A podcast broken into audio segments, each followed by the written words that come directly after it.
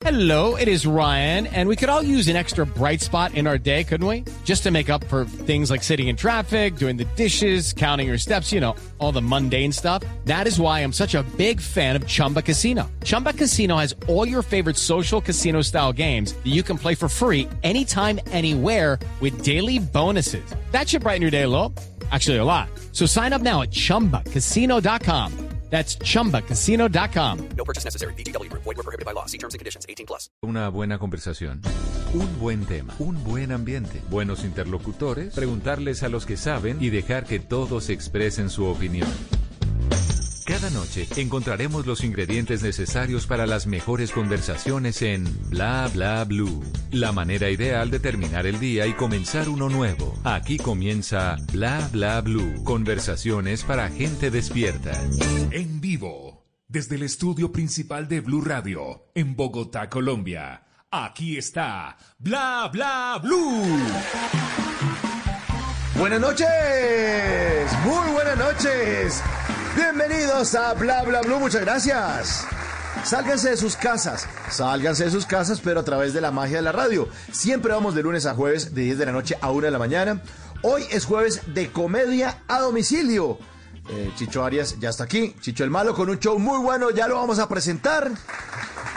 Y hoy, en Bla Bla Blue, además, además de comedia a domicilio, es jueves de TVT. Jueves para recordar, por eso hablaremos de películas de superhéroes.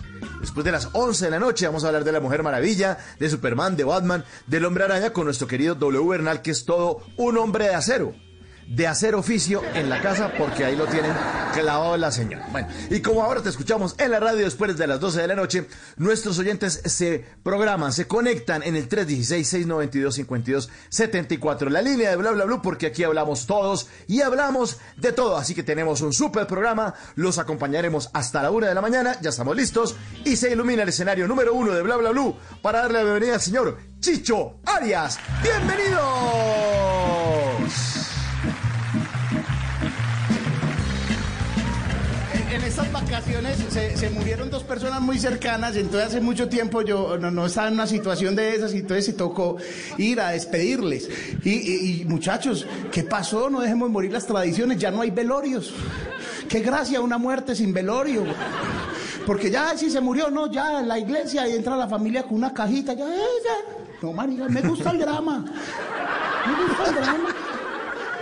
Los velorios, la gente llorando. Usted ha olvidado que los velorios de nuestra época eran muy bacanos porque era. ¡No, no, no! ¡Se murió! Pero a medida que pasaba el velorio, la gente se iba olvidando que había un muerto y empezaba como a hablar así, tal, tal, y como a las 12 de la noche ya estaban cagados de la risa. Estamos en un velorio. Y que usted entraba y había que hablar pasito en el velorio. No entiendo por qué uno tenía que hablar pasito en el velorio. ¿Cómo estás? Bien, lo siento mucho.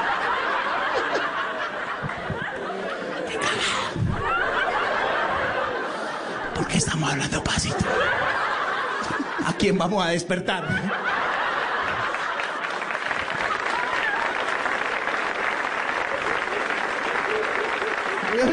A la abuelita que está rezando el rosario y se, y se duerme y se levanta y se olvida que está en un velorio.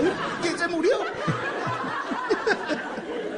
Ahora, el velorio Pelle es el velorio que no dejan abrir el ataúd. No, papi. ¿Para qué ataúd si no lo pueden abrir? Se tiene que hacer con drama, hermano, con drama. No, es que quedó muy feito. Por eso, marica, que, que se vaya del otro mundo, pero traumando a medio barrio, viejo. Si yo me muero, que yo quedo feo, que me vean. Que los primos no duerman. Ay, marica, yo para qué lo vi, yo para qué lo vi. Chicho, buenas noches, bienvenido a Bla Bla Blue. ¿Qué hubo, Mauro? ¿Qué más? ¿Bien o no? ¿Cómo me oyen? ¿Bien? Bien, Estamos como un cañón, señor. Bien. ¿Cómo está ese medallo, papá? Muy bien, muy bien. En, en toque de queda nocturno también. Eh, uh -huh. Después de las 10, la gente en la casita, tranquila. Ahí vamos, muy bien, muy bien. Llevándola. Bueno, ¿cómo, cómo le hablando de llevándola, cómo le de pandemia? Pues en pandemia eh, eh, empecé a hacer cosas que no había hecho. Eh, empecé a, a, activar mi canal de YouTube, entonces he hablado con mucha gente y empecé a hacer entrevistas en el canal de YouTube, entonces ahí está. eh, he hecho como 30 entrevistas con monólogos sin propina. Empezamos a hacer también un contenido digital porque pues no podíamos. E- ese audio que ustedes vieron, que vieron, ¿cómo le parece? Que el audio que vieron, qué pendejo. El Sí, audio, el que audio que- sí, claro, el audio que vimos, eh, no, muy bonito el audio que vimos. El, el audio que escucharon es del programa de, de Monólogos sin propina y es un programa con, con público en vivo. Eso no son risas grabadas. Hacemos una convocatoria, el canal hace una convocatoria, llega eh, la gente y, y grabamos eh, de, de corrido el programa. Entonces, como es con público en vivo, no grabamos en esta pandemia. Entonces, grabamos en, en el canal de YouTube. Estamos haciendo en vivos en el canal de YouTube. Hicimos hasta, el- hasta diciembre y no voy haciendo de todo en el canal de YouTube. Hice de todo, de todo y escribiendo. Lo- la última parte de la pandemia sí he escrito mucho. ¿Y qué ha escrito Chicho? He, he escrito, ve, no quería escribir sobre la pandemia porque sé que cuando volvamos a los teatros, más o menos en tres años o cuatro, ve, va- Sí. ya el tema no va, Ay, la gente no va a querer saber nada de la pandemia, absolutamente nada. Sí. Pero, por ejemplo, si usted escribió un chiste, había comedia, hablaba con comediantes, escribieron un chiste de lavar de platos, lavar platos. Ya pasó de moda. Usted no ha visto que al principio todo el mundo, no, la lavadera Sí. de platos y un chiste, y ya, ahora na- se volvió paisaje. Entonces, la pandemia se va a volver paisaje. Pero sí he escrito mucho sobre las reacciones de la gente con lo que hay alrededor del COVID. Es muy graciosa. La gente, la gente ha mostrado una, una parte muy, muy, muy rara. Y es que ya le empezamos a creer, por ejemplo, a la, a la temperatura del termómetro de rayito cuando nosotros somos análogos, o sea, el termómetro, si a mí no me lo ponen, pues yo no creo que tenga o no tenga fiebre, por ejemplo. ¿Y cua- Ajá. ¿De cuándo acá le creemos al termómetro de rayito, por ejemplo? Eh, eh, eso, por eso a mí me raya mucho. Ahora que gracias a Dios la pandemia fue ahora que hay termómetro de rayito, te imaginas donde sea el termómetro rectal, por ejemplo, la entrada a un centro comercial. No la quiero ver.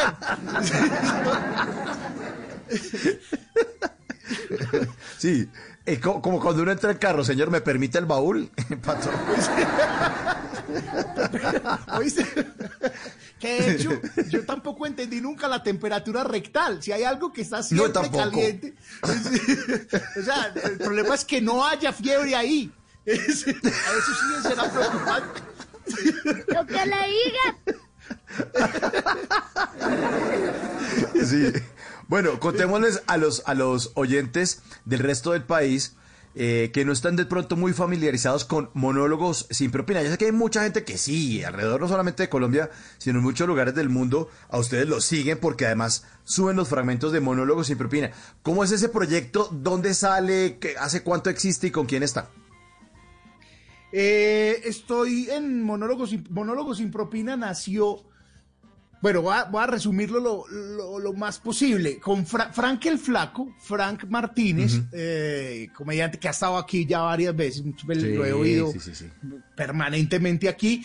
eh, hizo un grupo de comedia, hizo, no hizo un grupo, hizo un espacio de comedia en Medellín en un bar que se llamaba Underground.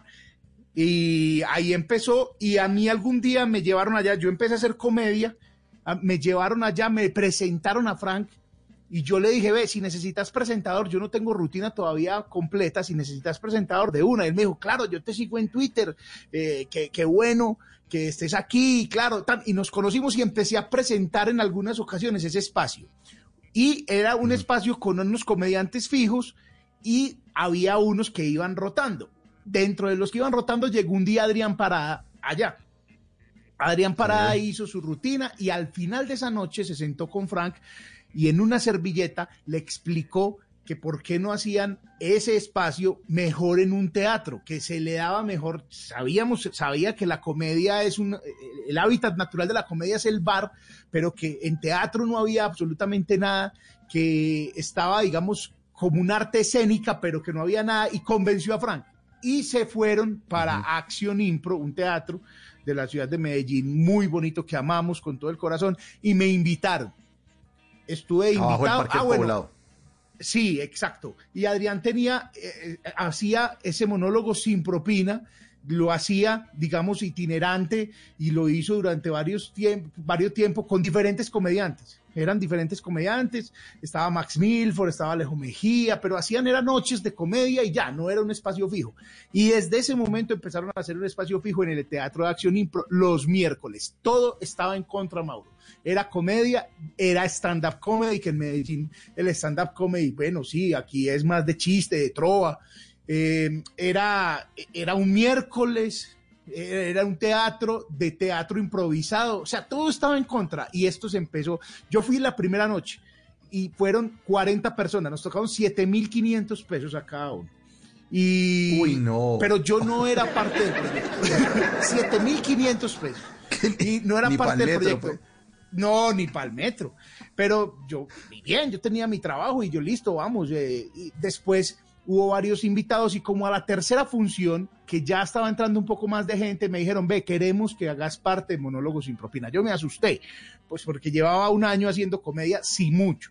Llevaba meses haciendo comedia, pero, pero acepté. Ellos me dijeron, no, te vamos a ayudar, vamos a tallerear, vamos a hacerlo. Y ahí es, empecé fijo el monólogo sin propina y decidimos que iba a ser un grupo de stand-up comedy, no un club de comedia, porque hasta ese momento hubo club, fue club de comedia y, sentimos que el club de comedia era más informal. Entonces ya como grupo era más serio, teníamos una función cada 15 días y así lo hicimos eh, fervientemente y religiosamente hasta que llegó la eh, bonita pandemia. Pero cada 15 días, desde ese día,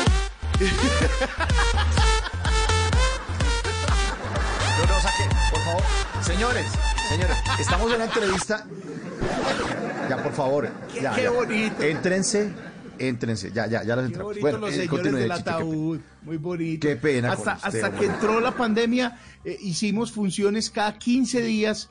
Siempre eh, empezamos a hacer, grabamos unas funciones allá en el Teatro de Acción Impro y con esas funciones grabadas en un DVD, eh, las, las grabó una productora que se llama Punto Link. Con esas funciones grabadas fuimos a Telemedellín y entregamos ese DVD. Telemedellín nos dijo, plata no hay y nosotros pues póngalo no hay plata, póngalo. Nosotros regalamos esos primeros capítulos, esos primeros episodios. Realmente los que lo regalaron fue Punto Link, que fueron los que llevaron la cámara, los micrófonos, las luces y todo, y nosotros pusimos pues la comedia. Y pasaron eso y en Telemedellín les gustó mucho, a la gente le gustó mucho, el programa que más marcaba.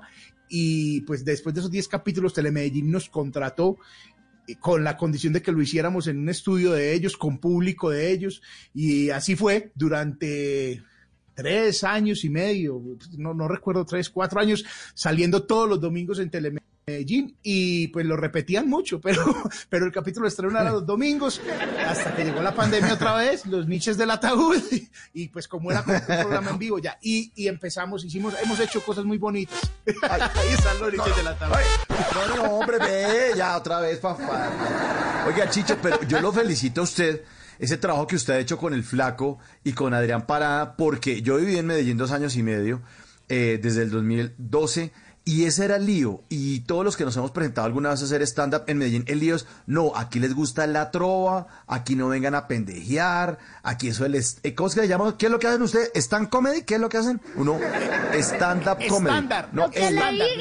estándar. el estándar, el estándar. Eso aquí no, hermano, eso no, eso es- una vez, una vez me contaron que en una feria de las flores bajaron a chiflidos a Diego Trujillo con el micrófono, Eso cuántas fue- miles de personas. No, eso sí ocurrió, eso, es un mito urbano. Eso sí, claro, eso fue, eso, eso es muy loco. Había un festival que, que igual Germán Carvajal, un ser al que amo profundamente y Ah, creo del que teatro. amamos profundamente de- de- del teatrico, alma bendita al teatrico. eh, Maldita Germán también el hizo, teatro, sí. hizo, un, hizo un festival que se llamaba el Comedy City al aire libre. Gra- yo digo gracias a Dios, gracias a Dios yo no es, hacía comedia en esa época porque a mí, pues como dice Carlos Mario Aguirre, se me hubieran congelado los miados pararme ante público al aire libre. al aire libre, alternando con manes que hacían humor tradicional y, y así se paraba gente No, haciendo stand-up comedy. Ahí se paró Alejo Mejía, ahí se paró Diego Peña, ahí se paró, bueno, Andrés López se paró ahí también, el Águila Descalza estuvo, o sea, hizo un festival de comedia Diego Trujillo y creo que a Sánchez Juliao también eh, los, no, no les fue muy bien. Y es un- una historia que solamente de escucharla la sufro, porque seguramente cualquier comediante te va a decir que le hubiera pasado. O sea, no tiene nada que ver que sea Diego Trujillo, no tiene nada, sino que el, el entorno ya era un entorno muy hostil.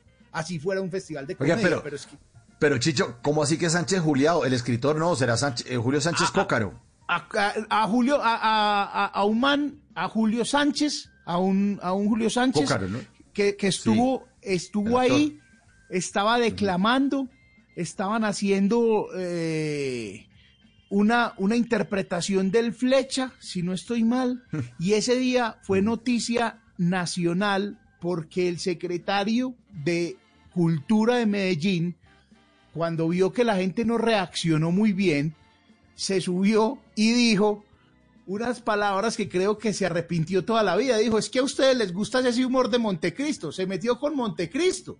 Uy, no. No, pero ¿cómo ya es sabrás, eso? ya sabrás a qué le supo.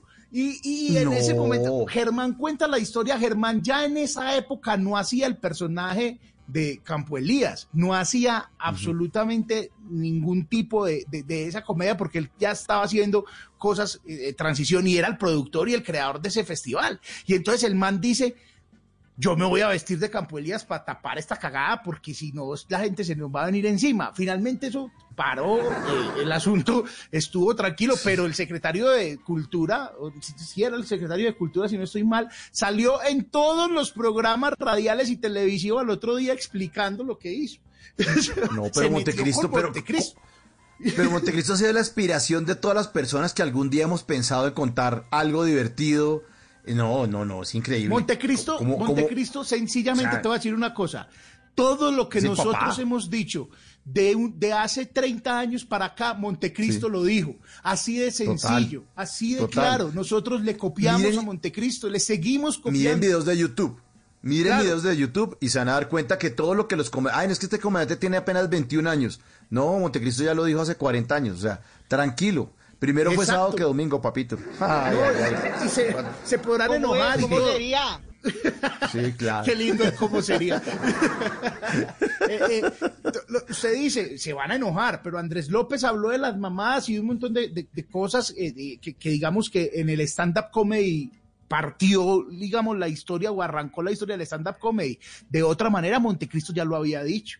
Ponte- Sí, o sí, sea, sí, sí, claro. Estos manes, pues, yo, yo Montecristo me parece que es una de las, de los personajes más grandes que ha dado esta ciudad. Más grande. Totalmente de acuerdo, totalmente de acuerdo. Pero ustedes también son muy grandes con esos monólogos sin propina, porque en serio eh, conquistaron un espacio y además eh, mostraron que el stand-up comedy sí podía funcionar en Medellín, que lo único que tenían que hacer era intentarlo, dejar un poco el susto.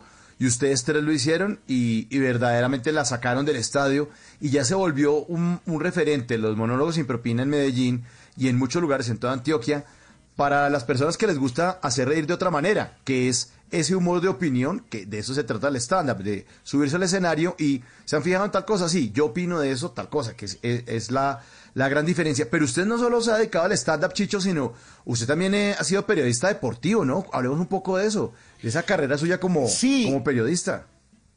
Eh, Dios santo. Periodismo deportivo. Yo soy, yo soy, yo soy comunicador social periodista. Eh, y pues desde antes de graduarme eh, tuve la oportunidad de hacer prácticas como periodista deportivo. Cuando el periodismo deportivo, Mauro, era periodismo deportivo. Yo, yo me acuerdo que yo cuando estaba muy pelado, eh, los periodistas deportivos de Camerino eran unas figuras. Es decir, era el narrador, el comentarista y había un periodista, no el de campo, el de Camerino, que era una figura increíble que realmente era el que tenía contacto con los futbolistas y en esa época dejaban entrar a los camerinos, dejaban entrar con los futbolistas cambiándose. Entonces, a mí me, me llamaba mucho la atención y terminé haciendo eso. Mis prácticas las hice haciendo periodismo de camerino. Creo que hice camerino unos cuatro años con mucha pasión, con mucho amor y con poco sueldo. Eso, es- eso fue lo que sucedió. ¿En qué época, en qué época, Chicho, fue eso? Yo, yo ¿En creo que eso fue eso? como en el 2000, en el, sí, como el- del 2000 para adelante, dos, o 2002 quizás. Eh, la verdad, no es que sea desagradecido, pero he intentado borrar esa etapa de mi vida de la mente. Fui muy feliz, vi muchas cosas bonitas, aprendí mucho, pero sí fue muy sufrido porque uno veía que había periodistas que ganaban mucho billete y nosotros ganábamos cero pesos. O sea, eso era una, una, una modalidad que se llamaba por cupos en la radio. Entonces el periodista, aparte de que tenía que hacer su periodismo, tenía que vender la publicidad cobrar la publicidad es que venderla uno la vende, pero vaya, cóbrela. y, y, y cobrarla, y ese era el sueldo.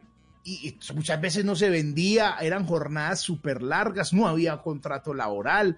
Después pasé a otra emisora que tenía contrato laboral y, y ahí estuvo bien, pero ya las jornadas por ese contrato laboral eran jornadas también de 16 horas, me tocó alguna vez trabajar y, y viajes y todo. Yo dije, bueno, pues muy queridos y todo, pero me abro.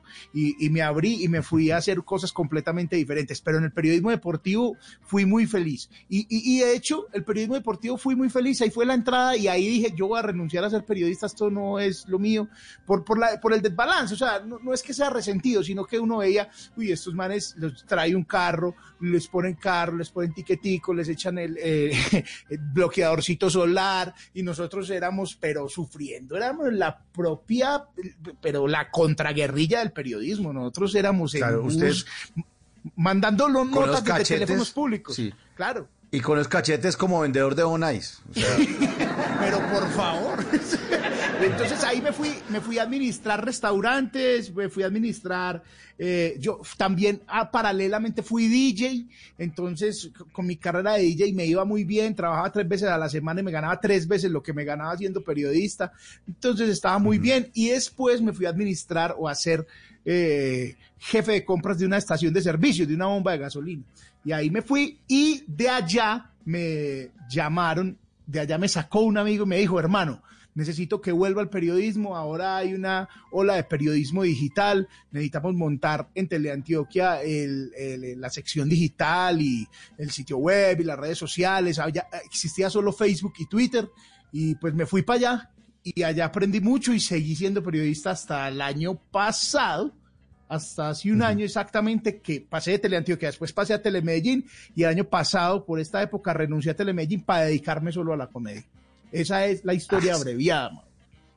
Y, qué y buena historia esa, qué buena historia. Renuncié para pa dedicarme solo a la comedia y se acabó el programa de televisión, cerraron los teatros, básicamente llegaron los niches. justo, cuando, justo cuando renuncié. Ay, ay, señor, por favor, por favor, respeten al invitado, señor, por favor. Entren por la puerta por donde salieron. Bueno, pero, pero usted adem- además tiene, o, o- o no sé si sigue funcionando un programa que se llama ¿Qué ha pasado? O ese, No, también, ese se lo cerraron ese por también pandemia. es alma, ¿También? alma bendita, Ay, alma bendita. Antes de la, Ah, bueno. antes de la pandemia hubo cambio de administración, hubo cambio de gerencia en el canal y pues los canales, los nuevos gerentes llegan con programas nuevos, alcanzamos a hacer más de 600 programas con Peña. ¿Qué ha pasado? Eh, es un programa que pues por lo menos que en estos días hablaba con Peña, creo que nos cambió la vida a los dos. Diego Peña. fueron- sí, con Diego Peña. est- Estuvimos hablando con a Diego, lo amo con todo mi corazón. Nosotros hicimos antes en, en- en internet, lo pueden buscar, se llama La Tetera. Hicimos La Tetera cuando los live de YouTube apenas empezaban. Para hacer un live de YouTube había que contratar un ingeniero realmente. Y nosotros hacíamos lives de YouTube, que se llamaba La Tetera, hace, no, creo que hace ocho años, si no estoy mal. Un live de YouTube en esa época. Y después, cuando eh, nos dijeron que en Telemedellín lo hiciéramos, pues y fuimos y hicimos el programa ya. Y pues cuando llegó la nueva administración, todos los programas salieron del aire, no fue solo ese. Todos los programas salieron del aire porque había un cambio de parrilla y ahí quedó que ha pasado alma bendita. Quizás por eso yo quería seguir conversando con gente y por eso en mi canal de YouTube eh, en cuarentena empecé a llamar amigos y empecé a llamar gente y, y ahí llevamos varios programas y, y- y- y está chévere, pero el programa sí se acabó, pero hicimos más de 600 capítulos. Bueno, y en YouTube también eh, sube algunas charlas y es- esas conversaciones pendientes, ¿no? Es que es empezó, empezó como cuarentena y hice una Sí. temporada de 25 capítulos, los pueden, lo pueden encontrar, van al canal de YouTube de Chicho Arias y ahí pueden encontrar 25 capítulos, hay personajes de todo. Y cerré entrevistando a Frank, en un episodio y a Adrián en otro episodio. Cerré la temporada. Ah, y que claro. pensábamos que se había acabado ya todo esto y que todo iba a ser muy feliz y que nos iban a vacunar y que y después dijimos, no, papá, otra vez el encierro. Entonces, para no ponerle cuarentena, porque ya no había cuarentena estricta, le puse conversaciones pendientes, que eran las pendientes que tenía con todos los que no pude llamar en cuarentena. y Ah, empecé. En ese conversaciones pendientes, llamé a Carlos Mario y a Cristina, que los amo, del Águila Descalza, y me dijo, Cristina, ve, no hemos hablado con nadie, pero vamos a intentarlo. No, habíamos, no habían hecho entrevista ni nada. Nos quedamos hablando casi dos horas con ellos y fue un momento tan bonito, tan, tan, tan bonito. Yo dije, Dios mío bendito, yo jamás había pensado que en la cuarentena me hubiera podido sentar a hablar con el negro y con Cristina tanto tiempo, porque si hablábamos y nos encontrábamos y, y coincidíamos y todo, pero dos horas sentados ahí tomando agüita, tintico, fue muy bonito, muy, muy bonito. Sí, a- a- hablar con ellos es fantástico. Aquí han estado un par de veces también en Bla Bla Blue y siempre queremos que estén porque son maravillosos. Unos conversadores, además son muy, muy divertidos. Carlos Mario, pu- pues eso ya es otra leyenda. Pero eh, en esto también usted hizo las famosísimas charlas del encierro, que eso Sí. es un podcast, que usted hace de todo, Chicho, ¿no? Lo que hice fue editar lo que tenía en YouTube y, y ponerlo. Por ejemplo, Ah, hay una ok, charla. Mauro, tenés que escuchar eso. Yo sé que esto te gusta, la tenés que escuchar. Así sea competencia, Sí. no importa. Así sea la competencia. Pero hay en Medellín un señor que se llama Hernán Usquiano. Ese señor fue productor de Discos Fuentes, fue productor de Codiscos, fue promotor de los artistas cuando la industria disco- discográfica en Colombia era la industria discográfica. Es el protagonista de un documental que pasó en Caracol Televisión que sobre los 14 cañonazos bailables. Es el que cuenta la historia Ah, sí, de los sí, 14 sí, sí, cañonazos bailables. Con Usquiano hice un podcast. En YouTube era imposible poner música, entonces yo lo edité, yo lo edité, no, lo editó el Panda, Daniel Palacio, que me, me dijo, venga, vamos a ponerle, y le pusimos la música a ese podcast. Ese fue otro momento de la cuarentena porque la gente me llamaba, me llamaba Usquiano y me decía, todavía me está llamando la gente, porque yo sentía que hay gente que no está tan acostumbrada a hacerlo en YouTube, entonces listo, vamos a Spotify, vamos a Deezer, entonces la puse ahí. Y, y fue una experiencia muy bonita y sobre todo engomarme a hacer podcast que básicamente es la misma clase de radio y de radionovela que me dieron en la universidad hace muchos años. Entonces a mí me apasiona mucho montar y editar eso. Y ahí estoy, ahí estoy con un proyecto diferente que no ha visto la luz tampoco y que no va a ser muy de comedia, pero que va a aparecer en podcast. Hay que moverse, Mauro. Sí, si no de cuenta, señor, usted se mueve para todas partes y por eso seguramente consigue el éxito porque es solamente el fruto del gran trabajo. Esta noche estamos con Chicho Arias en este jueves de comedia a domicilio. Bueno, Chicho, al escenario, por favor. Chicho Arias en Bla Bla Blue. Además, el taladro es como el taladro leído como símbolo patrio es el elemento que más disocia en las familias colombianas. En todas las familias colombianas hay un solo taladro, el taladro de Fernando. Entonces pasa algo, un trasteo, van a montar usted una nueva empresa y preguntan, ¿y entonces qué vamos a hacer? No, Fernando tiene taladro. Oye, no, no, no, no, no, espera, Fernando tiene taladro. Y todo, nadie sabe dónde está el taladro de Fernando, ni Fernando. En el chat de la familia es, ¿qué hubo? ¿Dónde está el taladro de Fernando? Y el único que sabe es Fernando, sabrá el puto. La última vez lo dejé en el trasteo de mamá. Es horrible. Y, y, ustedes han visto que el taladro es el elemento que menos se vende en esos almacenes de herramientas. Sí, porque están esos, esos almacenes de la herramienta, el hombre entre 30 y 40 años entra y, actúa como si supiera. Coge la caja del taladro con una propiedad. 23 velocidades, ve. La mujer que no sabe nada está, ay, sabe tanto de herramientas tan lindas. Siete brocas. La mujer está bueno, mi amor. Buenísimo. Hay manes que van más allá, lo hacen probar. Socio, hágame el favor para probar este taladro. La mujer le dice, mi amor, lo vamos a comprar. Fernando tiene.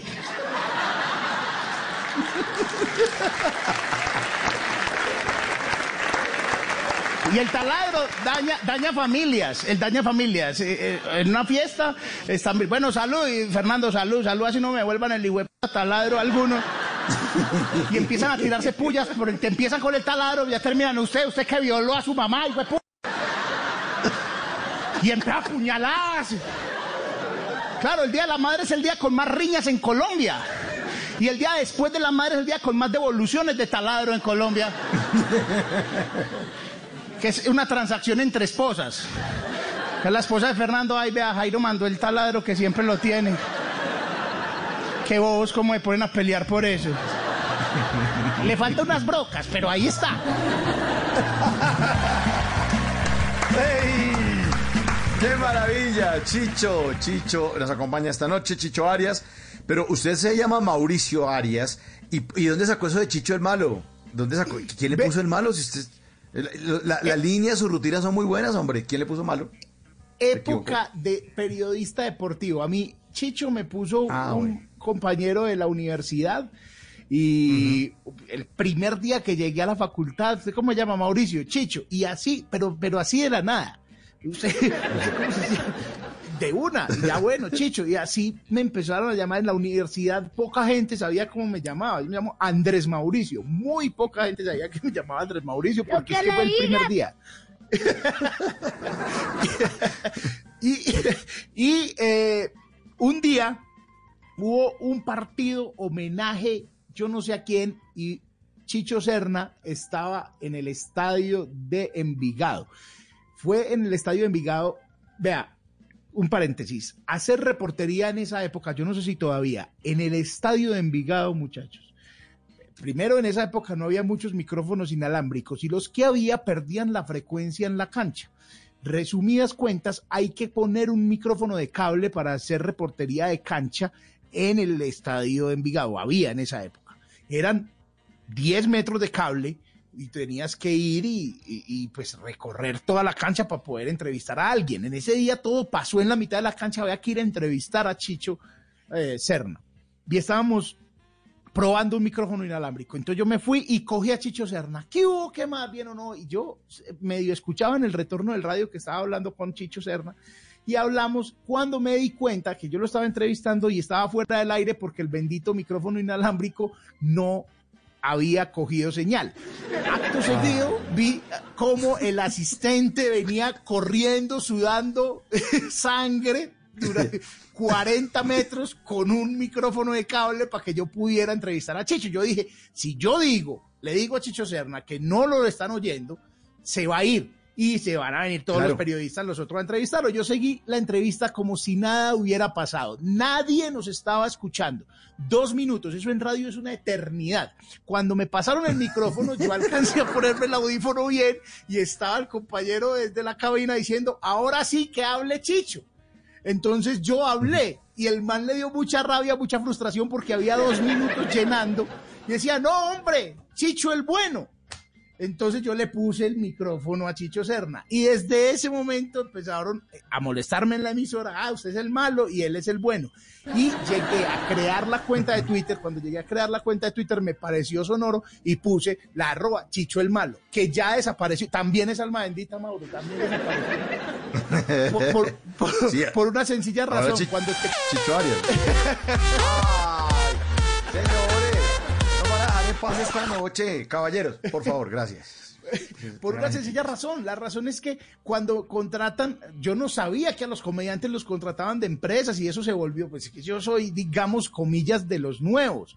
Entonces, yo ya sabía que había, cuando entré a monólogos sin propina y todo esto, yo, yo he aprendido pues dura, sobre la marcha, o sea, corriendo. Y claro, cuando vas a presentar una, eh, una cotización o algo a una empresa, pues hablemoslo claramente, decir, ¿y por qué el malo? Para yo ponerme a explicar todo esto, Mauro, más bien me quito el nombre. Así de sencillo, yo no te voy a explicar. Sí, muy bueno, pero nuestros empleados no querrán que venga y les hable un malo. Ay, está bien. Entonces, básicamente esa es la explicación. Bueno, te lo pueden encontrar ahí en redes sociales como arroba Chicho, como es ahora Chicho, Arias Chicho R, ¿no? Arias R, exacto. Iba a Exacto. ser Chicho Arias solo, pero que no, y eso es muy poco comercial. Esa, la búsqueda de arroba es muy tremenda. O sea, uno tiene que pensar muy bien cuando vaya a escoger su nombre en internet, porque todavía hay gente que, que usted no ha pillado, que uno habla como con gerentes. Hey, gerente, ¿cómo está? Tan, así, mándeme un correo, pero al personal. ¿Y cuál es el personal? Florecita roquera arroba. es muy loco. Sí, sí, sí, Ya después de para cambiarse, encontrar, entonces yo decía, bueno, listo, Chicho comediante, Chicho comedia, Chicho, no, no, no, no, no me acomoda yo, no, pues listo, soy Chicho Arias, mi segundo apellido es Rodríguez, la R puede ser que la gente pregunte, que genere algo, y así ves, arroba Chicho Arias R en todas las redes sociales, está, además estaba disponible Chicho Arias R en todas las redes sociales, ya es parte mía seguir llenando esa marca, pero ahí vamos, ahí vamos. Pero es que, es- oiga, ahí vamos, pues usted ha hecho de todo. ¿Usted, de verdad que usted hasta fue taxista? Lo que Pero le por diga. Pero por favor, ¿También? toda mi carrera fue pagada, fui no, soy taxista, soy orgullosamente taxista, uno no deja de serlo. Mm, Ahora me pierdo ya manejando, pero uno no deja de serlo. Y todavía tengo amigos. Y hace cuando se acabó la cuarentena me encontré con uno, con Jorge, muy, muy entrañable amigo cuando éramos taxistas, cuando trabajaba en la noche. Toda mi carrera la pagué. Eh, mi, mi abuelo me dijo, mire, yo no le voy a dar plata, porque aparte que empecé a estudiar y luego eh, quedé en embarazo.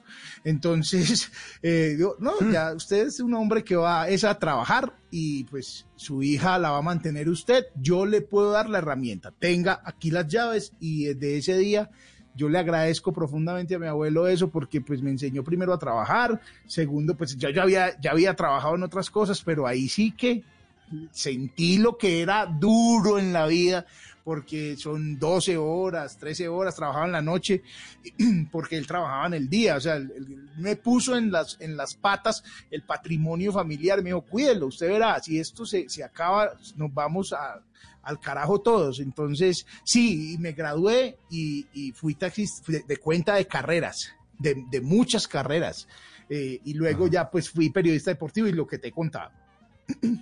¿Y qué le, qué le pasó como taxista que recuerde ahora con cariño o, o que siempre ha recordado con, con una sonrisa? Porque esto sí fue la embarrada. ¿De qué se acuerda? Yo, yo me acuerdo, me acuerdo, eso, eso, no, no, no debería reírse uno de esto. Me acuerdo una vez que una persona, Mauro, vos viviste en Medellín, eh, tenés Sí. claro el Parque de Robleo. El Parque de Robleo es una loma tremenda. Y, y el obelisco que está en, al frente del estadio. Yo recuerdo que bajaba por el Parque Roleo y había un señor muy borracho, muy borracho. Se iba a rodar por esa loma porque era una loma muy empinada. Y Yo paré, el señor, a mí no me gustaba pararle a borrachos porque era para problemas. El señor se montó pues casi que, no, no, no, no podía caminar. Se montó, tal, me dijo, lléveme al obelisco, ahí al frente del, del estadio. Ahí había un cajero y él iba, es que no, yo voy a retirar plata. Yo, señor, usted en ese estado no puede retirar plata, no puede, no puede retirar plata. Yo, por favor, venga. Y, y él insistía, yo es que yo tengo que retirar plata, eso fue en diciembre. Llegamos allá y él dijo, yo voy a retirar plata, téngame aquí. Y me pagó, recuerdo en esa época, eran como 30 mil pesos, que era muchísimo, la carrera valía como 7 mil, y me dio 30 mil pesos. Y cuando se estaba bajando, uno de esos pelados que cuida carros, abrió la puerta y dijo, ¿qué hubo? ¿Qué necesita? Y el señor le dijo, retirar plata y le entregó la tarjeta de débito. Ahí entran los niches del ataúd, porque yo me fui.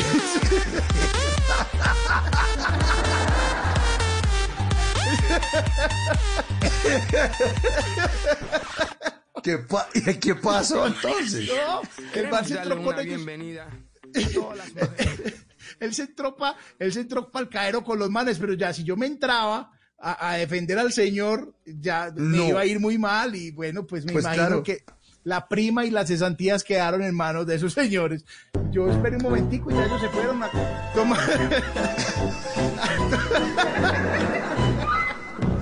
A tomar algo y yo me fui con mis 30 mil pesos. Uno no me estaría, no me debería estar riendo de esto, pero y, y seguramente van a decir, hey, no sea así, usted tenía que ir, defenderlo. Sí, yo quiero detrás del teclado muy bien, pero anda a vivirlo. Sí. A ver qué sé yo. La más fácil Sí, es arrancar.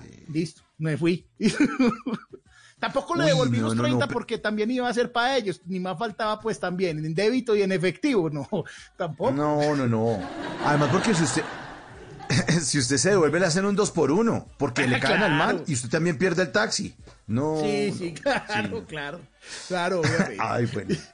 Eso sí es bien divertido. Bueno, ¿usted se considera que el coach internacional de alimentación y ex influencer? ¿Cómo es eso? Contémosle a los oyentes de qué se trata eso. de ¿Coach de la alimentación? Eh. Por favor, sigan a, a Chicho o googleenlo para que vean que de pronto él no es así como muy vegano que digamos. ¿no?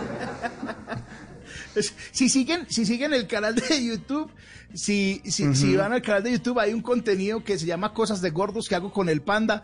Eh, yo creo que por ahí, por esa época fue cuando nos, nos ingeniamos a hacer, o dijimos que íbamos a hacer eso. eh, Cosas de Gordos fue que empecé a ver que había unos manes que eran, que, que se llamaban coach en todo, pero que no aplicaban nada. Es decir, yo trabajé alguna vez con un coach que, que, que decía que las energías estaban, pero tenía un genio. Y yo, pero por Dios, Dios, esos. Y, y es como un montón de gente que es como todo antitestimonio. Hay coach que están muy a lo bien y que están certificados y entiendo muy bien cómo sea el asunto, pero eso se volvió muy light. Entonces, con eso yo dije, a que soy capaz de ser coach de alimentación y puse solamente, soy coach en alimentación y me escribe todavía gente. Y, y- y a veces escribo cosas en Twitter y hay señoras que ponen abajo, ay, muy mal, para todo un coach diciendo esas cosas. Yo, pero, Ay, señora, era un chiste. Señora, soy comediante. ¿Cómo mandarle un correo? es, es muy, es muy loco eso, pero, pero sí, es como que, que al principio ya, ya estoy tratando, estoy tratando hace 10 años de adelgazar, pero sí estoy comiendo como más tranquilo. Sin embargo, el contenido de cosas de gordos nos metemos cualquier cantidad de viandas y ahí vamos a grabar otras cosas eh, con ropa y todo, porque ser gordo no solamente es una responsabilidad, digamos, y sí, es una responsabilidad mía, pero ser gordo es una experiencia que solo puede relatarla quien la vive. Y sobre todo cuando nosotros sabemos qué pasa en el camino a ser gordo, porque hay un momento en que ya hay un camino sin retorno.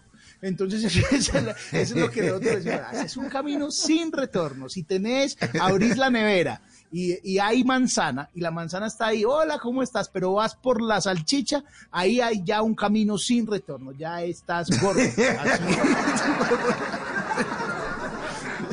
Oiga, pero de hecho, usted tiene un show de, de- de stand-up comedy que se llama El Gordito del Salón. Sí, el gordito del salón. Ve, ¿sabes qué? Cada vez quiero más ese show. Yo, ese show lo escribí.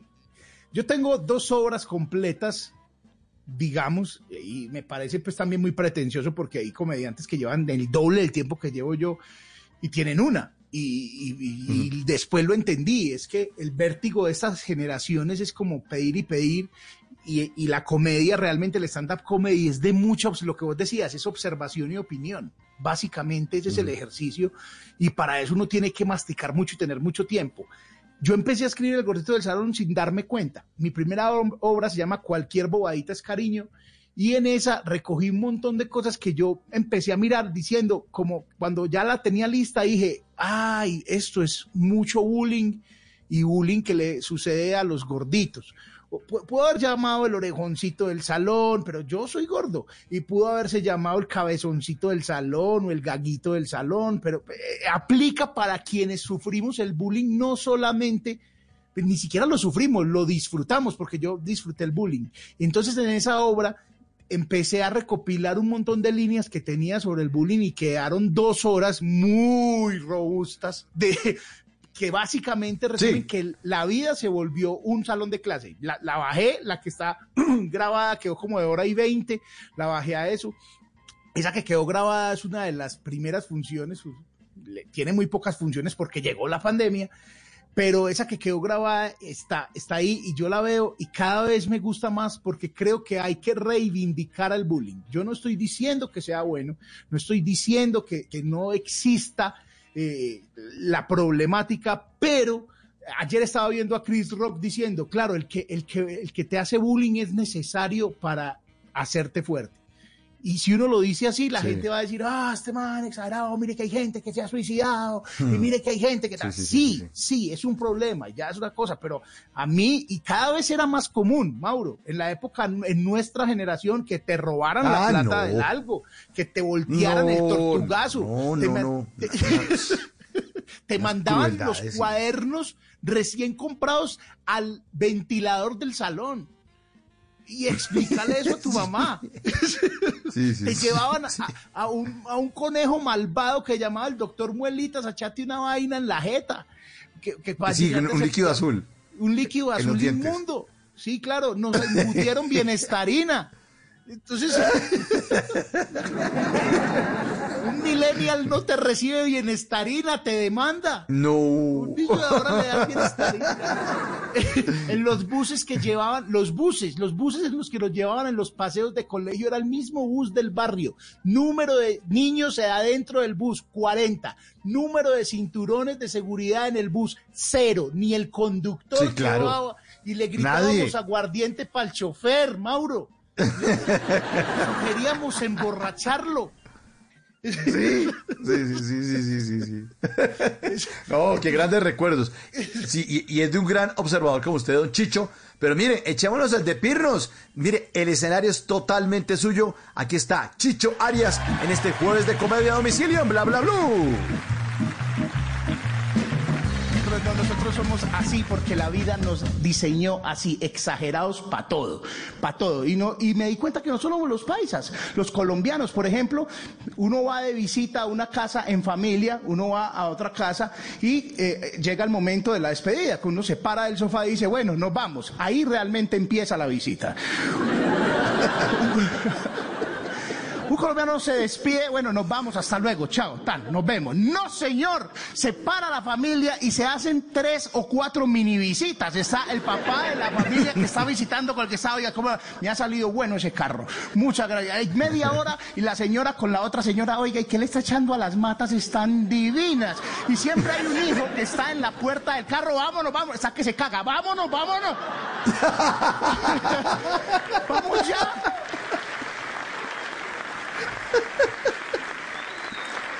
Y hay una frase que todo colombiano ha escuchado después de 45 minutos de estar hablando en la puerta con bolsos. Es como si el bolso trajera las ideas. Se pone el bolso. Ay, ve, te iba a decir también. Después de 45 minutos dice, ay, ahora sí despidámonos bien. No entiendo, no entiendo, no, no he podido, alguien me explique esta joda que los colombianos todos, en cualquier lugar, en cualquier rincón de este país, hay una fila y el colombiano llega y siempre pregunta, señor, ¿está en la fila? Si uno está ahí, uno dice, ¿qué le dijo a este pendejo? ¿Qué le digo? ¿O qué más puede ser una cosa así, una persona detrás de otra? ¿Qué puede ser? Una barrera, así van a cobrar. Ay, qué maravilla, Chicho, qué maravilla, hombre. Pues mire, esta es su casa, hombre. Ya sabe que Bla Bla Blue aquí puede estar todas las noches de los, de los jueves, cualquier otra noche. quiera, Cuando quiera. Repetimos, repetimos, repetimos espacio. Ay, hombre, a ver. Juan Jacobi, Déjalo. Juan Jacobi. A ver si se calma el muchacho. Eh, bueno, eh, sí, eh, eh, Chicho, pues, eh, hombre, el espacio está abierto. Esperamos volver a tener aquí otro jueves en estos jueves de comedia a domicilio. Un gran abrazo y, para adelante entonces. Estaremos además pendientes de todos los proyectos que usted logre desarrollar en este 2021 que seguramente le, los va a sacar adelante porque usted es un, un, un triunfador, un trabajador y un gran ser humano, hermano. Mauro, muchísimas gracias, hermano. Qué, qué- qué rato tan chévere. Muchísimas, muchísimas gracias a todos los que soportaron esta hora y vayan y me siguen en redes sociales para que sepan de los proyectos que hay por ahí rodando, porque ya hay muchos grabados y van a empezar a, a salir adelante con monólogos sin propina, con, con el panda. Vamos a hacer una cosa que se llama Only Fats. Para que tengan, para que estén pendientes. Only Fats. Ah, bueno. Me, no me confirman demanden. que. sí. me confirman que el micrófono ahora sí sirve, entonces vamos a empezar la entrevista, Chicho. Si le parece, ahora sí, Ahora sí grabemos. ahora sí grabemos. Ya no sé, ya Chicho, no un gran las abrazo. mentiras que dije, por Dios. Un abrazo. Ay, ay, ay. Bueno, Chicho, mil gracias. Vienen voces y sonidos y regresamos en este jueves de TVT Jueves para recordar, vamos a hablar de superhéroes. Chicho, gran abrazo y bienvenido siempre, mi hermano. Un abrazo, chao. Chao. En las noches la única que no se cansa es la lengua. Por eso de lunes a jueves a las 10 de la noche empieza Bla Bla Blue con invitados de lujo. Le saluda la chilindrina. Soy Bonnie Cepeda. Habla Michelle Brown. Yo soy Liz Pereira. Checo Acosta, el príncipe del carnaval. Soy Claudio Bamón. Los saludo Alfredo de la Fe. Yo soy María. Con buena música, con historias que merecen ser contadas, con expertos en esos temas que desde nuestra casa tanto nos inquietan y con las llamadas de los oyentes que quieran hacer parte de este espacio de conversaciones para gente despierta. Bla Bla Blue, de 10 de la noche a 1 de la mañana. Bla Bla Blue, porque ahora te escuchamos en la radio. Voces y sonidos de Colombia y el mundo en Blue Radio y bluradio.com, porque la verdad es de todos. 11 de la noche y 3 minutos, soy Javier Segura y esta es una actualización de las noticias más importantes de Colombia y del mundo en Blue Radio. En el departamento de Risaralda hay nuevo horario de toque queda y nuevas medidas que han entregado la gobernación del departamento. Los detalles los tiene Freddy Gómez. A partir de hoy, el nuevo toque y queda en el departamento de Risaralda será desde las 10 de la noche hasta las 5 de la mañana, hasta el próximo 31 de enero. Según el gobernador Víctor Manuel Tamayo, ha bajado la ocupación en las camas de unidad de cuidados intensivos. A partir de hoy jueves, el toque de queda no queda desde las 8 de la noche, sino desde las 10 de la noche hasta las 5 de la mañana. Es decir, toque de queda desde las 10 hasta las 5 de la madrugada. ¿Hasta cuándo va ese toque de queda? Ese toque de queda va hasta el 31 de enero. Igualmente se autorizó por parte de las autoridades la venta de licor en establecimientos públicos. 11 de la noche y 4 minutos en alerta están las autoridades de Cali por el aumento de cambuches e invasiones de migrantes en diferentes sectores de la ciudad. A la inseguridad se suma la preocupación de posibles brotes de COVID-19. Víctor Tavares.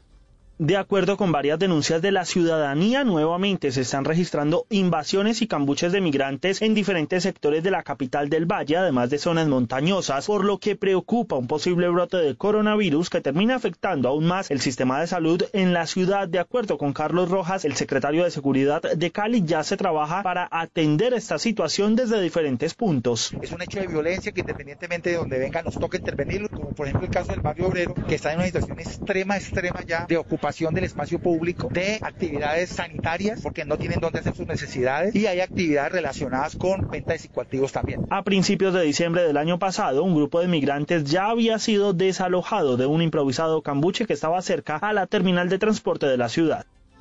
11 de la noche y 5 minutos. Hasta mediados del mes de marzo será la temporada seca en Colombia, con días muy soleados y descensos de las temperaturas en las noches. Sin embargo, eso trae consecuencias como el descenso de los embalses. Lady Esprilla.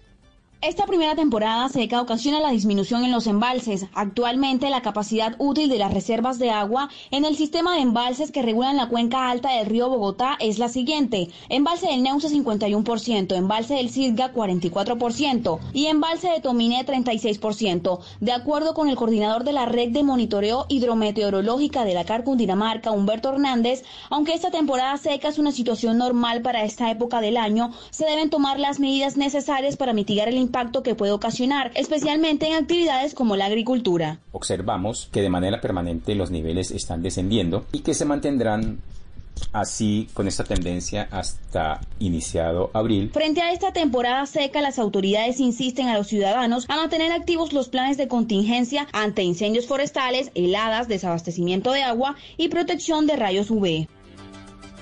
11 de la noche y 6 minutos, la Contraloría alerta por un millonario detrimento patrimonial en la concesión de peajes de Cartagena y vincula el caso a otras 34 personas, entre ellos varios exalcaldes de la ciudad. Marcela Peña. Y es que el daño fue tan grande que a pesos de hoy equivaldría a 300 mil millones, de acuerdo con los cálculos de la Contraloría. La entidad actualizó sus cálculos de acuerdo con la tasa interna de retorno que se pactó en el momento en que se hizo el contrato de concesión en 1997, encontrando que se habría alcanzado la tasa interna de retorno en el año 2015. Como consecuencia, el organismo de control vinculó al proceso de responsabilidad fiscal a siete exalcaldes de Cartagena, varios exdirectores del Departamento Administrativo administrativo de valorización distrital de Cartagena, así como exgerentes y ex subgerentes de la empresa de desarrollo urbano, quienes deben dar explicaciones sobre los hechos que generaron este daño fiscal. 11 de la noche y 7 minutos en Noticias Internacionales. La primera dama de Estados Unidos, Jill Biden, realizó un evento virtual para honrar a los profesores y su labor durante la pandemia. Xiomara Rojas. Jill Biden, primera dama de Estados Unidos, expresó en el evento virtual su admiración por los profesores del país. Dijo, In this pandemic, educators have shown heroic En esta pandemia los profesores han mostrado un enorme compromiso, han creado nuevas actividades, formas de dictar clase a través de Internet o presencial, lo mejor que han podido. También hizo un llamado para ayudar a los estudiantes que no tienen un computador o acceso a Internet. Dijo que si en una familia ya no usan un computador pueden donarlo o regalarlo a quien lo necesite, apoyar a los padres, proporcionarles comida, todo lo que se pueda hacer para ayudar. Y agregó, nosotros vamos a darles los trabajos que ustedes necesitan ahora, incrementando los test de COVID-19 en las escuelas y promoviendo el acceso de las vacunas a los profesores, proporcionando fondos para los gobiernos locales y así ustedes puedan mantener su trabajo. Además dijo que antes de ir a Washington para la posesión de su esposo Joe Biden, estaba dictando clase, ya que ella es profesora y lo seguirá haciendo. Como primera dama será la primera en combinar su carrera profesional con labores de carácter público. Noticias contra reloj en Blue Radio. Y cuando ya son las 11 de la noche y 8 minutos, la noticia en desarrollo, el toque queda y la ley seca en Cali para este fin de semana quedó así. El sábado y el domingo la medida aplicará desde las 10 de la noche hasta las 5 de la mañana del día siguiente. Eso después de llegar a un acuerdo con los empresarios de bares y restaurantes. La cifra que es noticia en Colombia, los comerciantes calculan que perderán entre el 40 y el 60% de las ventas en temporada escolar. Están en riesgo unos 10.000 empleos solo en Bogotá, según proyecciones de FENALCO. Y quedamos atentos porque México reportó 1.803 decesos por COVID-19, el máximo durante la pandemia. Esperen una nueva emisión de Voces y Sonidos a las 12 de la noche mientras tanto sigan en sintonía con Bla Bla Blue, conversaciones para gente despierta. El mundo nos está dando una oportunidad para transformarnos, evolucionar la forma de trabajar, de compartir y hasta de celebrar. Con valentía enfrentaremos la realidad de una forma diferente, porque transformarse es la nueva alternativa. Blue Radio. Ricarina, Ricarina, Ricarina, es la harina que me fascina. Ricarina, Ricarina, Ricarina, es la harina para todos. De las mejores cosechas del más puro trigo importado, traemos a su mesa Ricarina, la harina fortificada con vitaminas B1, B2, hierro, niacina, ácido fólico y todos los nutrientes que hacen las delicias de sus platos preferidos. Trabajamos pensando en usted. Hoy es un día... Descargue Blue App. Nuevo diseño. Una app más eficiente y liviana. Notificaciones con información de última hora. Podcast, programación de Blue Radio y todas las señales nacionales Blue en vivo donde y cuando quiera. Descárguela en Google Play y App Store. Mucho se habla de la felicidad, pero ¿cómo encontrarla? De eso estaremos hablando en Generaciones Blue. Generaciones Blue, este domingo a las 12 del día. Generaciones Blue por Blue Radio y bluradio.com. La nueva alternativa.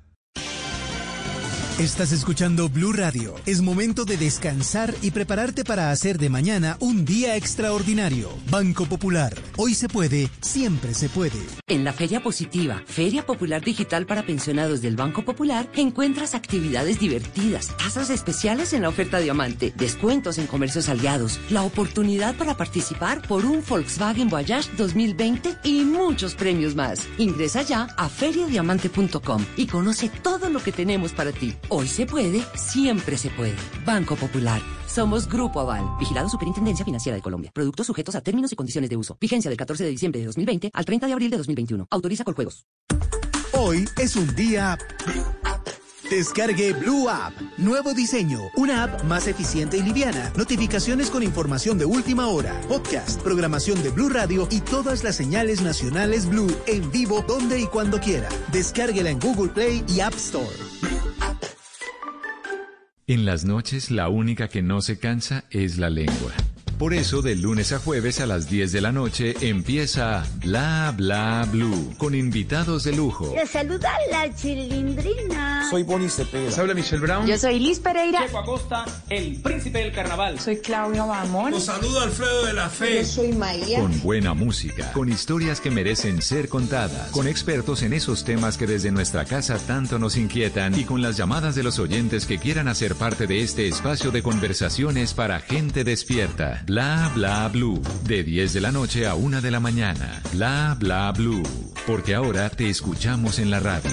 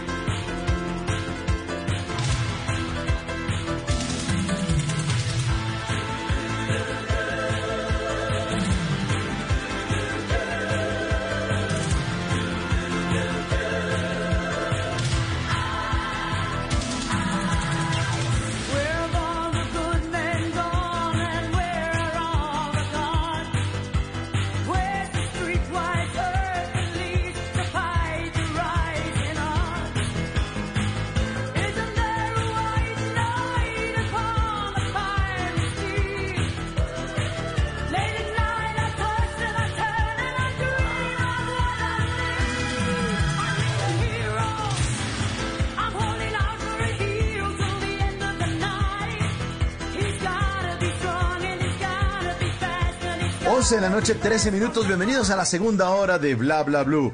Hoy es jueves de TVT, numeral TVT, jueves para recordar. Eh, y aquí está Holding Out for a Hero, esperando un héroe de la cantante británica Bonnie Tyler. Porque vamos a hablar de esas películas de superhéroes que hacen parte de nuestros recuerdos.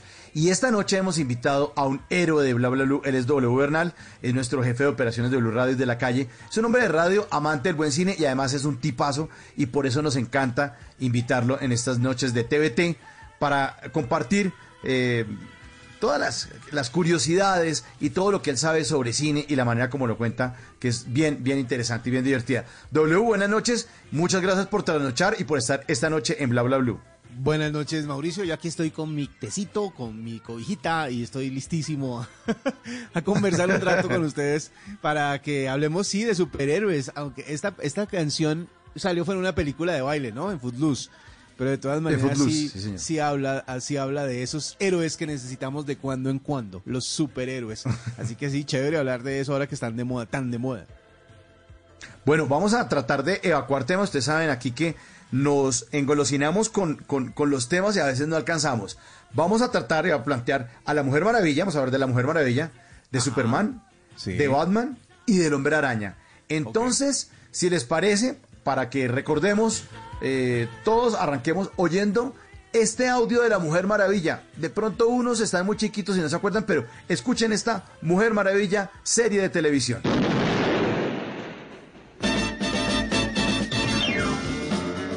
Wonder Woman, Wonder Woman.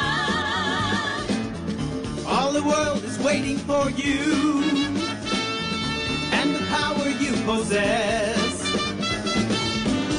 Satin fighting for your rights, and the old red, white, and blue.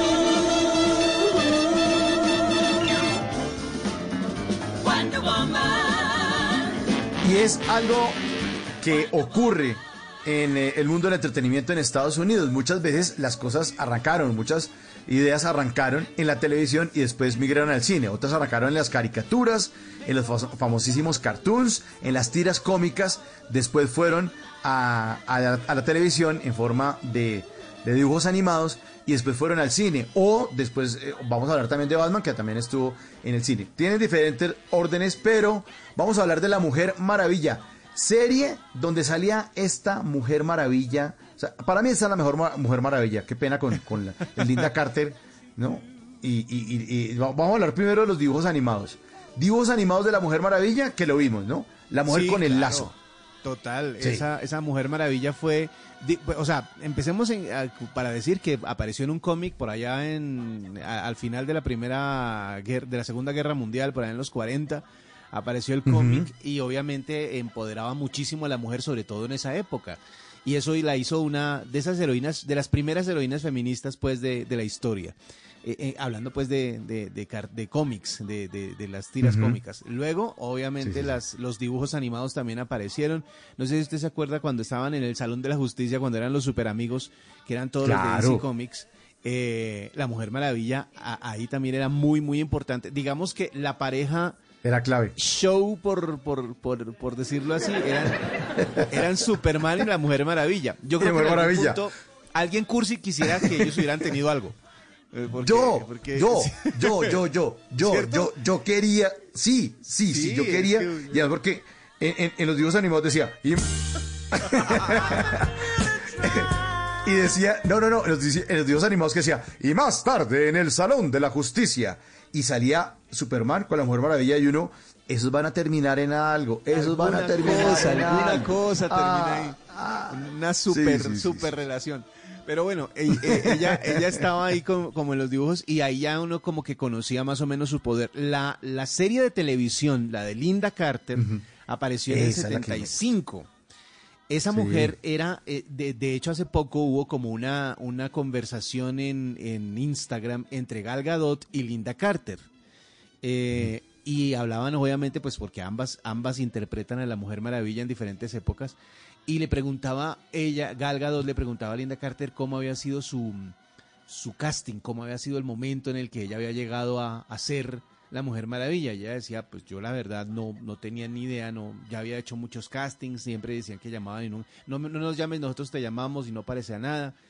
Hasta que un momento a otro aparece esta mujer y resulta que por esa época las series de televisión basadas en, eh, en eh, cómics querían traer el lenguaje del cómic a la, a la serie, o sea, trasladar ese pau, pum, crash, eso que aparecía como en dibujos animados, no sé si se, se acuerda a Mauricio de que hacía Batman, que ahorita, claro. ahorita hable- hablaremos de eso.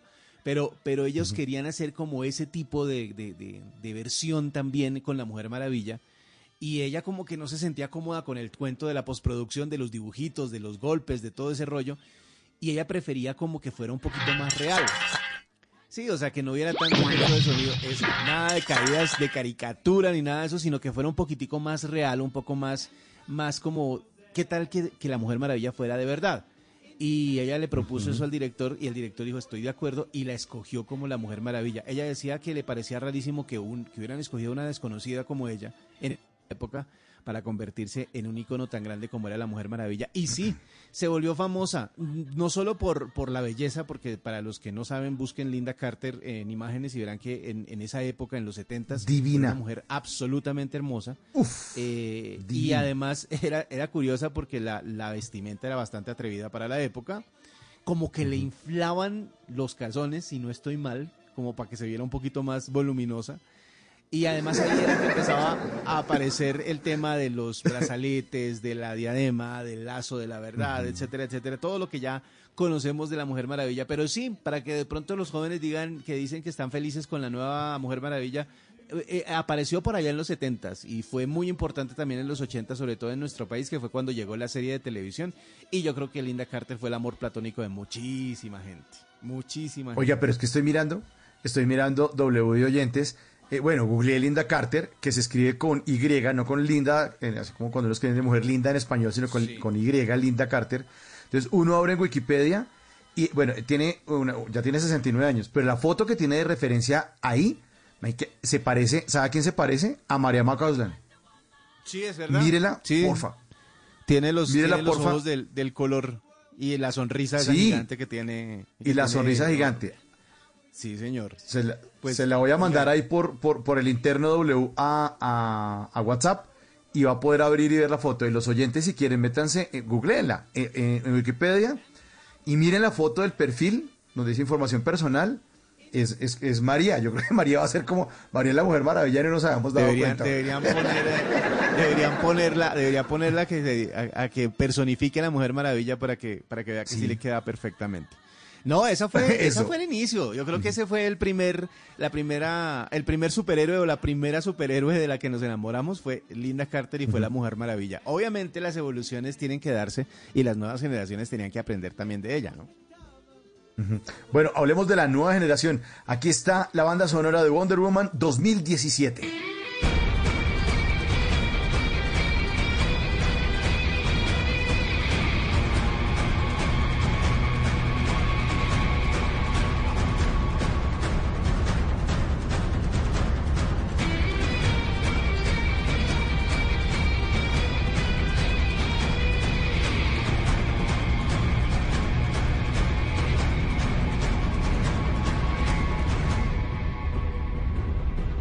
Entonces evolucionó la Mujer Maravilla eh, y ya con este feminismo obviamente tienen que poner a la mujer bien adelante a defendernos de, los malvados, salvar el, universo pues.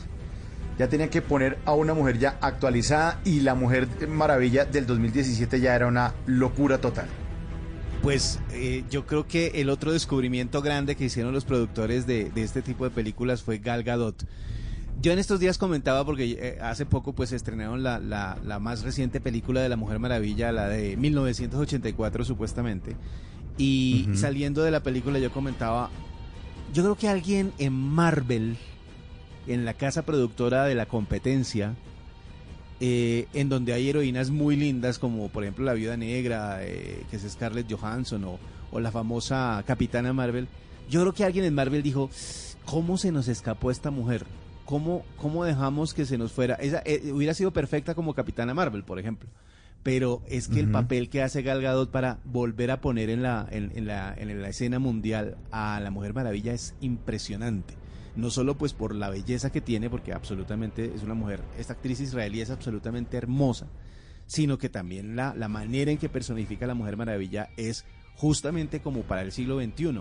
Eh, Una, una mujer muy fuerte, pero al mismo tiempo muy femenina, y, y que, y que empodera desde, desde la primera etapa, desde esa, eta- de esa película de- del 2017, en donde también estaba dentro de la Segunda Guerra Mundial, también participó ella y también hacía su, su aporte para que se, se arreglara, se acabara, pues eh, de verdad que la personificación es, es, es impresionante. Obviamente el cine evolucionó, ¿no? Ya no es como antes, ya no es, ya no, ya no tienen el, el héroe masculino y de segundas la heroína femenina, sino que ya es ella protagonista y por eso Claro. es que le fue tan bien. Es creo que de las pocas películas, pues ha- haciendo, yo creo que los ama- amantes de los cómics, muchos estarán en contra de lo que voy a decir, pero yo creo que es de las pocas películas de DC Comics, que es la casa productora de estos superhéroes, que ha funcionado porque la mayoría no han sido tan buenas.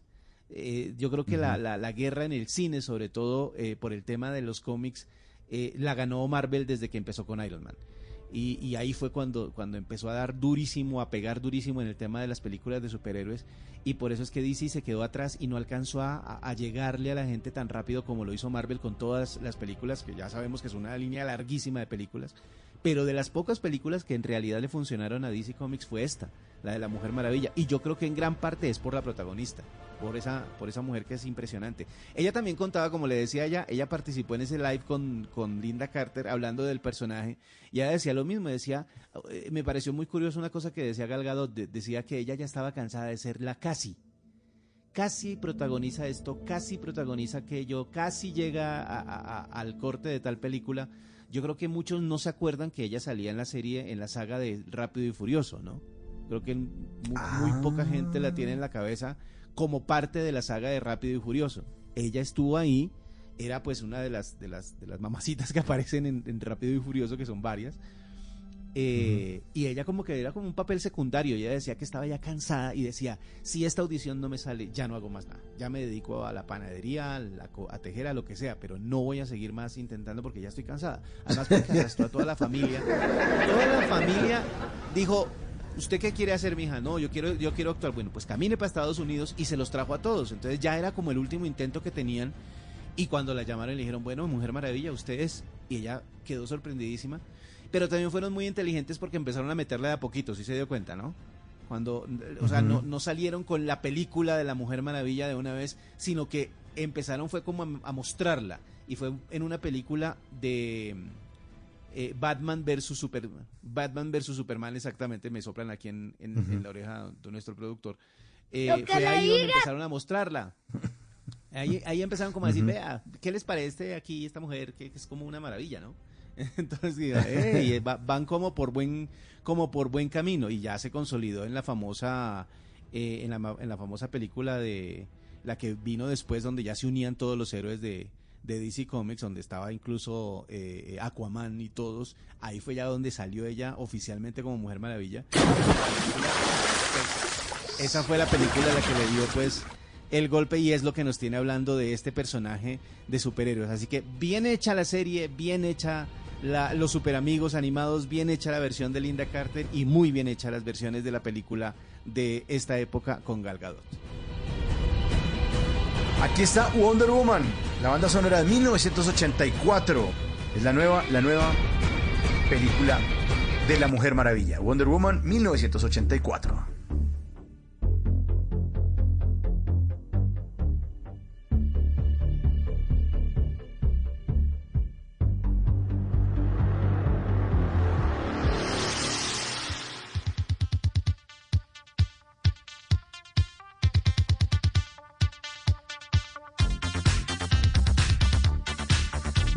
Famosa canción de New Order, Blue Monday, es la banda sonora de una versión espectacular para esa versión.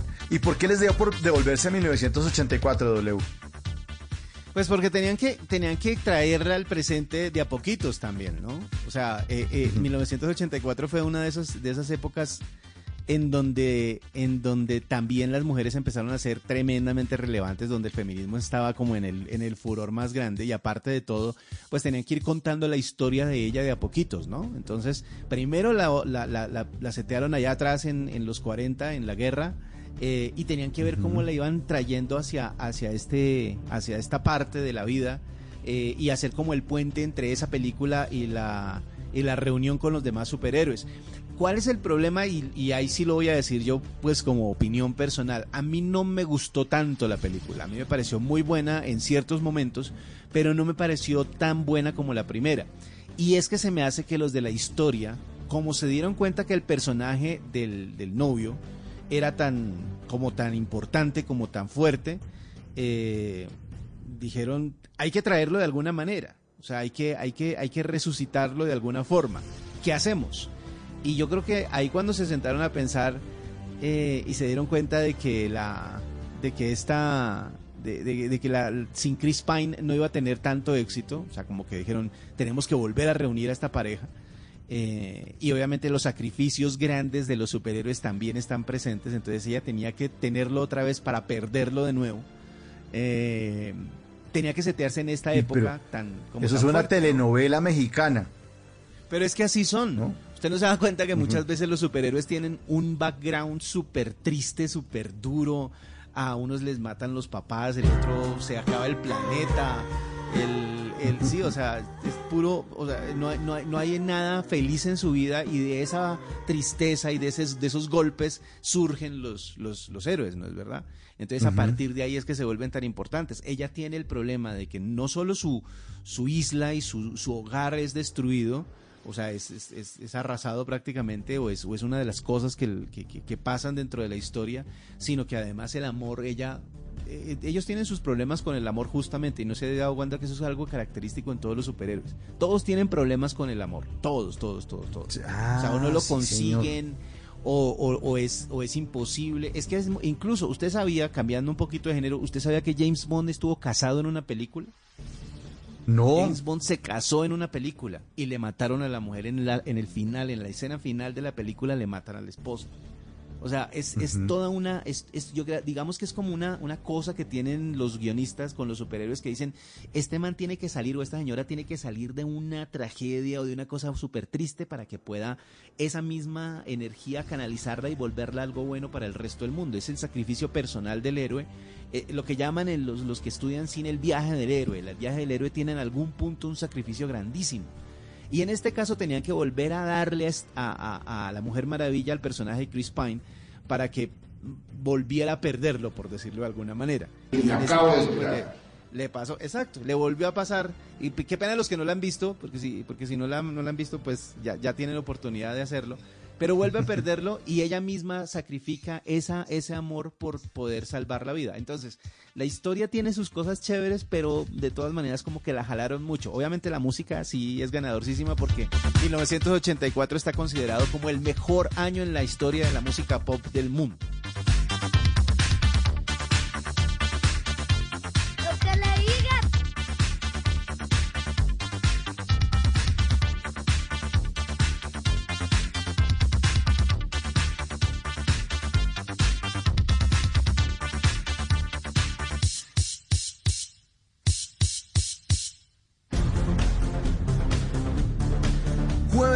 Jueves para recordar en Bla Bla Blue. Hoy estamos hablando de superhéroes. Ya hablamos de la Mujer Maravilla, las damas primero. Y ahora el turno es para el hombre de la capa roja. Yo creo que es mi superhéroe favorito. Banda sonora de la película Superman.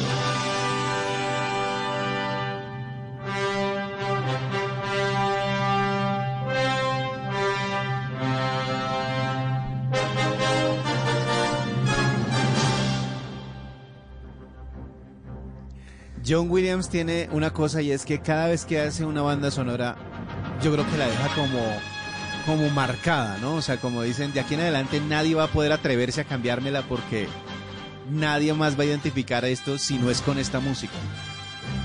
Y cuando hizo la de Superman, así como cuando hizo la de Indiana Jones o cuando hizo la de Star Wars, hizo la- lo que representaba o con lo que uno iba a identificar a Superman en cualquier generación.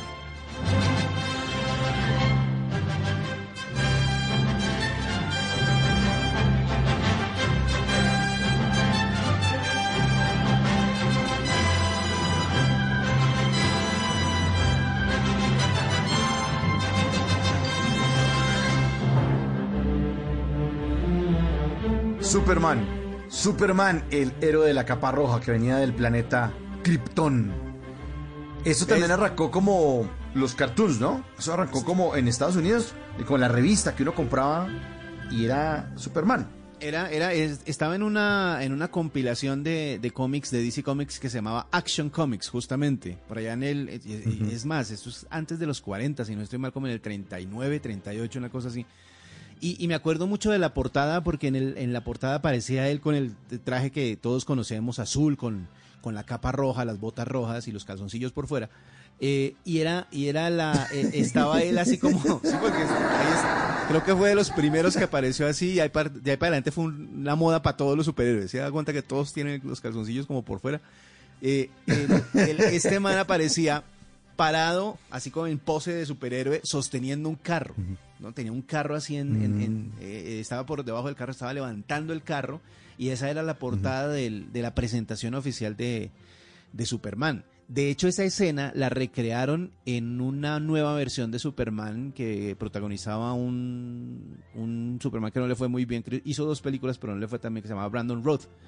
Él, hizo esa escena, en algún punto hicieron esa escena como para recordar ese momentico, como el guiño que hacen a los cómics.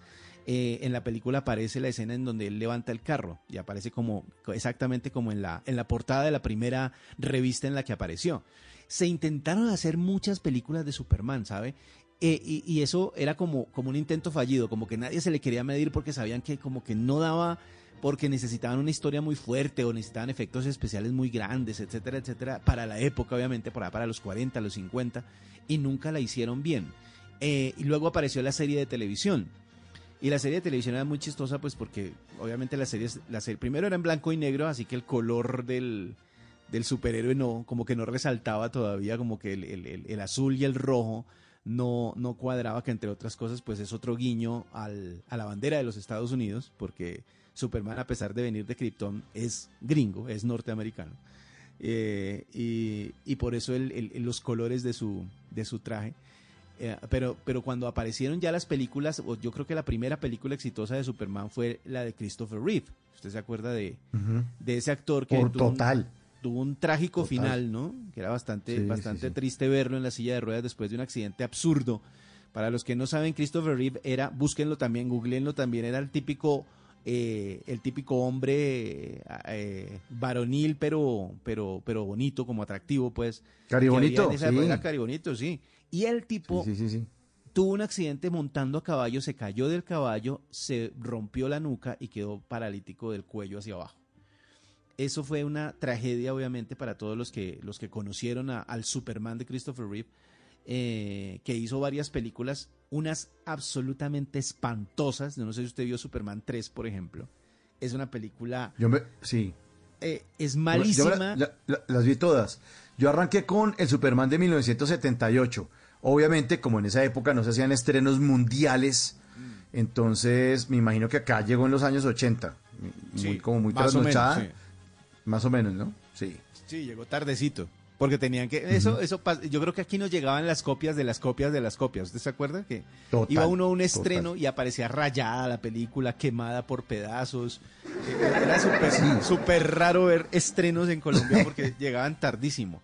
Pero esa película, eh, el, el personaje, pues, el de el de este, el de Christopher Reeve, era bastante, y fue uno de los que impactó. La primera película fue muy buena, la segunda más o menos, y la tercera ya fue un desastre. Que era con Richard Pryor, ¿se acuerda? Un, un comediante eh, norteamericano, un stand-up eh, norteamericano que era muy famoso por eso, por ser comediante, pero lo pusieron de, de coprotagonista en la película y fue fatal, de verdad que fue muy, muy mala película. Y ahí como que sepultaron la saga. Luego la intentaron resucitar varios años después, como que la trataron de volver a hacer. Eh, buscaron también personajes que fueran así como con esa, con esa apariencia súper fuerte, pues de eh, eh, eh, como un actor como que pudiera reemplazar a Christopher Reeve. No lo consiguieron. Y como siempre pasa, y como volvemos al mismo punto de- del que estábamos hablando hace un rato, cuando aparece Marvel con esa saga de películas súper fuertes de sus superhéroes, pues DC Comics dice, aquí hay que hacer algo y hay que mover también porque también tenemos superhéroes y muy famosos y tal vez más famosos que en el, que en el resto de, de- o más famosos en el resto del mundo. Y decidieron buscar a, a un actor que se llama Henry Cavill para hacer la nueva, eh, la nueva versión de Superman. Eh, pero como le tenían miedo a la palabra Superman porque sabían que la gente iba a decir otra vez Superman, otra película de Superman, pues le, le decidieron llamarla El Hombre de Acero. O sea, no se llamaba Superman como tal, se llamaba Man of, Man of Steel, no sé si se acuerda. Y le cambiaron claro. todo, le rediseñaron hasta el traje, el tipo era más musculoso, era más caribonito, o sea, más, más fuerte. Los efectos especiales también eran mucho más fuertes, o sea, eh, la, la velocidad que alcanzaba y la manera de, moverse rápido, etcétera, etcétera, fue, también importante para poder traer a la, vida de nuevo a Superman. Eh, y, por eso fue que trataron como de, recuperar esa, esa, esa, esa, esa serie, pues, o ese personaje para ponerlo otra vez en el cine. De nuevo, no les fue tan bien. O sea, les fue bien con la primera, no tanto con la segunda. El Batman vs. Superman fue bastante raro. Eh, la Liga de la Justicia tampoco fue la, mejor, la mejor película. Y ahí están otra vez porque ya este Henry Cavill dice que ya se cansó de Superman, que ya no va a ser más Superman. Entonces ya no sabemos qué va a pasar entonces con, con la serie, porque hasta ahí yo creo que yo creo que hasta ahí llegaron. Si se dio cuenta que hay paralelos, ¿no? Entre los entre los uh, entre los las dos casas de cómics tienen sus héroes paralelos. Porque el, el paralelo de Superman es vendría siendo Thor, alguien casi indestructible de otro planeta, Mm, de otro sí, sí, sí, reino, que su planeta también desaparece, lo destruyen y termina en la Tierra enamorado de una terrícola.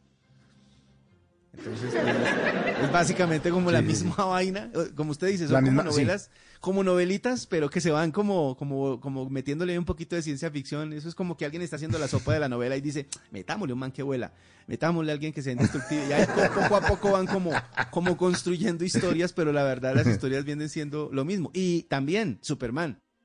Tiene novia, su relación con Luisa Lane es bien complicada, a veces sí, a veces no. Sí. Ella es un riesgo para él, él es un riesgo para ella, entonces, bueno, la, la historia es... Yo lo que nunca entendí- vive solo. Yo lo que nunca entendí es cómo Luisa Lane nunca se dio cuenta que Superman era Clark Kent con gafas. Las Sí. gafas, es el su- el- digamos que es el, el, el disfraz más, más berraco del mundo, son las gafas. Más de- berraco o del... sea, sí, que despiste. nadie- No, no, no, ¿cómo? Nadie. Nadie se da Nadie. cuenta de que Nadie, es- ah, nadie. bueno, y, y hablando de mujeres bonitas en el cine, ¿no? La nueva Luisa Lane también es, es, es espectacular. O sea, la, eh, ¿cómo es que se llama? Alguien que me sople el nombre de la nueva eh, Luisa Lane que Ya siempre me, me- me ha gustado y me y me ¿qué? y me, me encantaba. Pero sí, el disfraz le de Clark. Kent, el, el disfraz de Clark Kent es bastante bastante chistoso. Pero hay una cosa, hablando o cambiando un poquito de tema, no sé si usted eh, vio una película, de- dos películas de, de Quentin Tarantino que eran Kill Bill, volumen 1 y volumen 2. Al final del volumen 2, cuando efectivamente matan a, a Bill, antes de morir Bill, se hace un monólogo sobre Superman impresionante. Al final de la película el man dice, ¿usted sabe cuál es mi, mi superhéroe favorito? Superman. Porque Superman, todos los demás, hablando de Batman, por ejemplo, del hombre araña o de la mujer maravilla, tienen que transformarse en algo, disfrazarse de algo, cambiar algo para ser superhéroes. En cambio, Superman es al contrario. Superman llegó como superhéroe, era indestructible desde que llegó. Eh, no sé, Ah, la, sí, primera, señor. la primera escena de cuando de, de la película original de los 70 cuando ¿Mm? llega y lo recogen a él A la bebé en una nave espacial, él levanta el carro para que no le caiga encima al papá. Eh. Entonces, él llegó como superhéroe, pero se disfraza de ser humano para ser normal. Entonces es al contrario de la mayoría de superhéroes. Entonces Bill en la película Kill Bill dice eso, dice, Clark Kent es la caricatura, es como nos ve Superman. Débiles, eh, tímidos, eh, como medio desubicados. Él, como superhéroe o como alguien de afuera, nos ve a nosotros. Eso me pareció fantástico además porque sí creo que es el superhéroe favorito de muchísima gente. Muchísima gente, sí señor. Y además originó personajes como el Super Ratón, que eran unos dibujos animados, y como el perro Can. de Superman. Sí, ah, el, sí, el Super Can, que se llamaba Crypto. Aquí suena un Crypto. poco de Superboy y su perro Crypto en esta Las aventuras de pues. Superboy. Emocionantes historias de Superman cuando era niño, quien desde bebé demostró poseer una fuerza increíble, superior a la de cualquier terrícola. Superboy, bajo el nombre de Clark Kent y como hijo adoptivo de Martha y Jonas Kent, guardaron el secreto de su personalidad.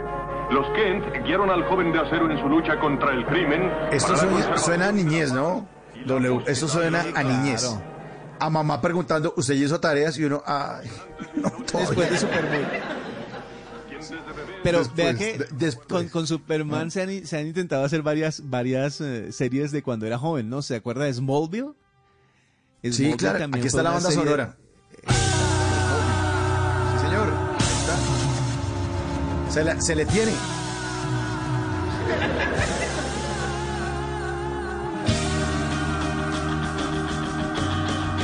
Qué buena canción era esta. Sí, lo máximo.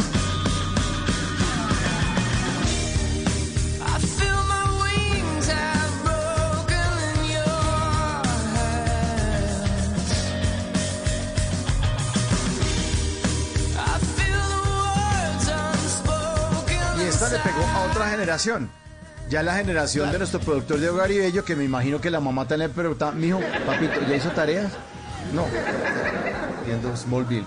Lo que Sí, le diga, serie- pégalo, pégalo, socio, pégalo. Smallville era, era Tom Welling haciendo de Superman joven. eh, que conocía a Lana, que era no era no era Luisa, no era la que iba a, a tener de novia como, como adulto, sino a Lana.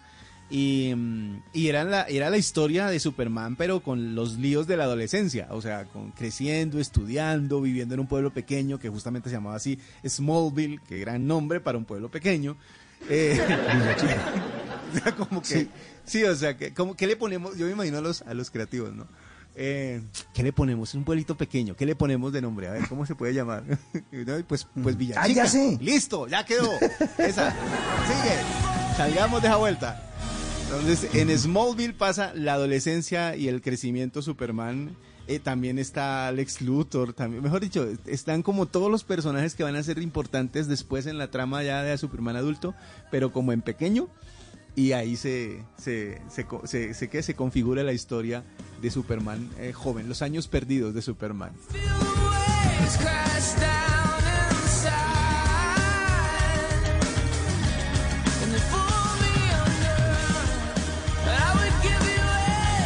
Eh, Y tenemos, tenemos que hablar, pero, señor. pero antes de cambiar tenemos Sí, que hablar rápidamente de de, la prima, ¿no? De la prima de Sí. Superman, super chica. ¿Cuál es? Supergirl. Ah, claro. Supergirl, obviamente Claro. hay que hay que hay que hacerle un, ra- un rápido paso por, por por la prima de Superman que también terminó en la Tierra, que también es de Krypton y que también tiene todos los superpoderes pues que ya le que ya le conocemos y de ella pues está la serie de televisión que, que, que- que ustedes pueden ver en Netflix Sí, o en. Warner porque ahí está la, la Melissa Benoit, que es la que hace de, de super de super chica, porque también tenía que tener la contraparte femenina. Pero ahí hay que pasar por Claro, Krypton y todos los descendientes. Sí, exactamente. Y no olvidar tampoco a su tío Boyaco, que es su persona. Ese ya. Ya, ya es otra cosa. Vamos a cambiar de superhéroe. Ajá. Oye, señor, ¿qué? ¿Qué, qué, No, qué- es que usted W? ha visto la, la serie de, de- de memes que hay en TikTok eh, con escenas de, de- de- del Capitán América burlándose, de- haciendo chistes malos. Uno Ah, de los sí. más Ah, malos es ese que dice, ¿cómo pasa Superman entre la gente? Con su permiso. 11.47, jueves de TVT. Jueves para recordar, vamos a decir, alcanzamos a embutir este último superhéroe que es bien importante. Sí, señor, el hombre vampiro. Oh, I got a live one here.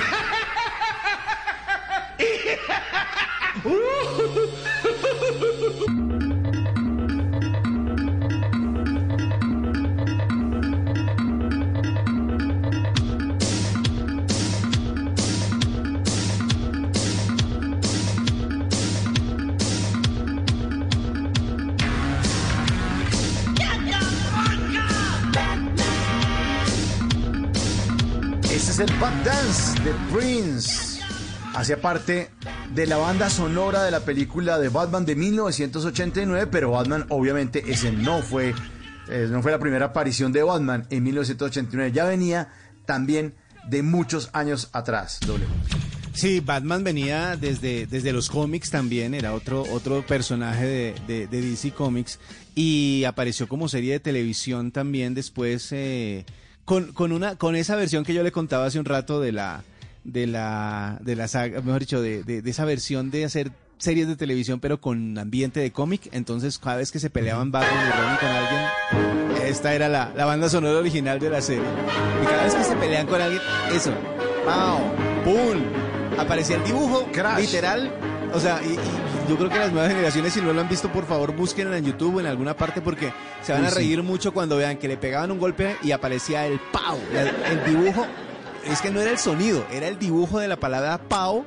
como un cómic encima del golpe. Y creo que fue la, la más, la más rara.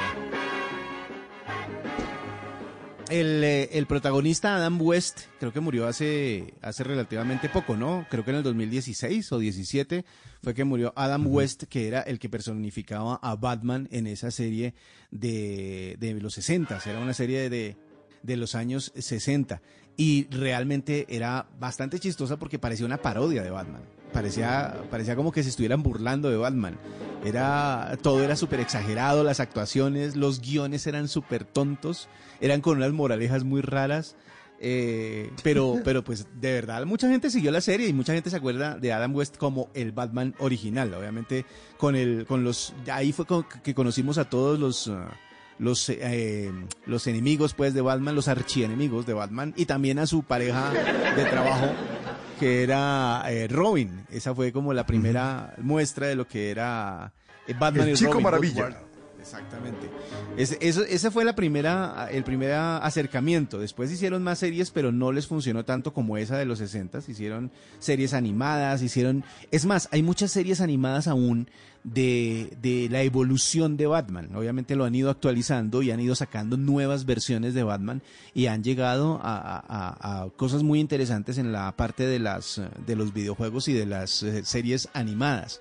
Pero como eh, eh, nos pasamos a, la a las películas, eh, de, realmente se hicieron algunos intentos también en los 40, en, en, en, en los eh, 60 se hicieron algunas, algunas eh, intentos, algunos intentos de hacer películas de Batman, pero cuando llegó Tim Burton en el 89 fue que dijeron, ahora sí, esta vaina despegó. Y por eso estábamos oyendo a Prince, porque se fueron por todo lo alto, se fueron a conseguir a los al mejor director, al mejor eh, música, o sea, que hiciera la mejor música y obviamente contrataron a Prince para que hiciera la mayoría de las canciones que salían en la película.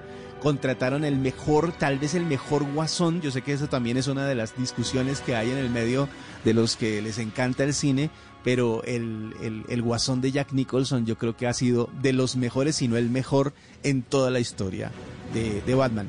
Aunque el protagonista no era tan bueno. El protagonista era Michael Keaton. Michael que, Keaton. que para la época era como que todo el mundo decía, ¿en serio van a poner a Batman? En, o sea, ¿qué van a hacer con Michael Keaton? Que no es, pues venía de ser Beetlejuice, ¿no? De, de, de ser como el fantasma ese raro de Beetlejuice, también con Tim Burton. Entonces como que Tim Burton le tenía mucha confianza y dijo, venga, haga Batman. Y él dijo, ¿qué hijo de madres? Hagámosle. Y, y cuando se metió a hacer ¿Cómo Batman? Todo el mundo dijo, pero este man no tiene cara de Batman. Claro, pues Batman no tiene cara, Claro. obvio, porque pues está... Pero, pero hay, una mucha, mucha simbología también en esa película W y oyentes y es eh, que era como un antihéroe, ¿no? Entonces este ese Batman eh, de ese 1989 tenía todas esas características de las que usted está hablando. Viene Michael Keaton de hacer Beetlejuice, que era una comedia, una vaina re loca, y va- ahora va a ser un, un superhéroe. Eh, Sí. eh, le ponen a un mejor actor de un nivel mucho más alto que es Jack Nicholson. Entonces el enemigo lo va a terminar superando. Y hay una escena importante en ese Batman de 1989, es que una vaina que es ridícula, y es que Batman va en la batinave volando y el guasón saca una pistola del pantalón que tiene un cañón alargado y derriba el avión. Pero así súper tonto, con una pistola súper tonta lo alcanza a derribar y tengo entendido también W que cuando hay una escena también donde entra el guasón y destruye una cantidad de obras de arte, eh, entra con unos malosos pues, sus secuaces Sí, a, sus a un museo, sus secuaces, pues tocaba utilizar el lenguaje de. Sí, así, así. Eh, con acento y todo. pero eh, y en esos momentos entra el guasón con sus secuaces a destruir el museo de Ciudad Gótica. Entonces eh, entran y tengo entendido que rompen y dañan una cantidad de cuadros, pero solamente hay un cuadro en ese museo de un artista que se eh, le gusta pintar cosas anti Estados Unidos, en contra del sistema, en contra del capitalismo, y el guasón le da orden a sus secuaces de que no lo hagan. Entonces siempre se está contando ese antihéroe. Cuando muere ese Batman, perdón, cuando muere ese guasón, él tenía una caja de música que era la que veíamos en la película que se real, ja, ja, ja, ja, ja, ja, ja, que era famosísima esa risa. De, Que era el final de la Guasón. canción de Prince también. Que- exactamente, el final de ese, de ese Bad Dance, eh, con, con- con las risas, se- el, eh, Batman logra vencer al Guasón, lo tira de una torre, el Guasón cae muerto de- contra el piso, es esta risa. Es esta risa. Es esta risa. Así es. Y Batman piensa que el guasón está vivo.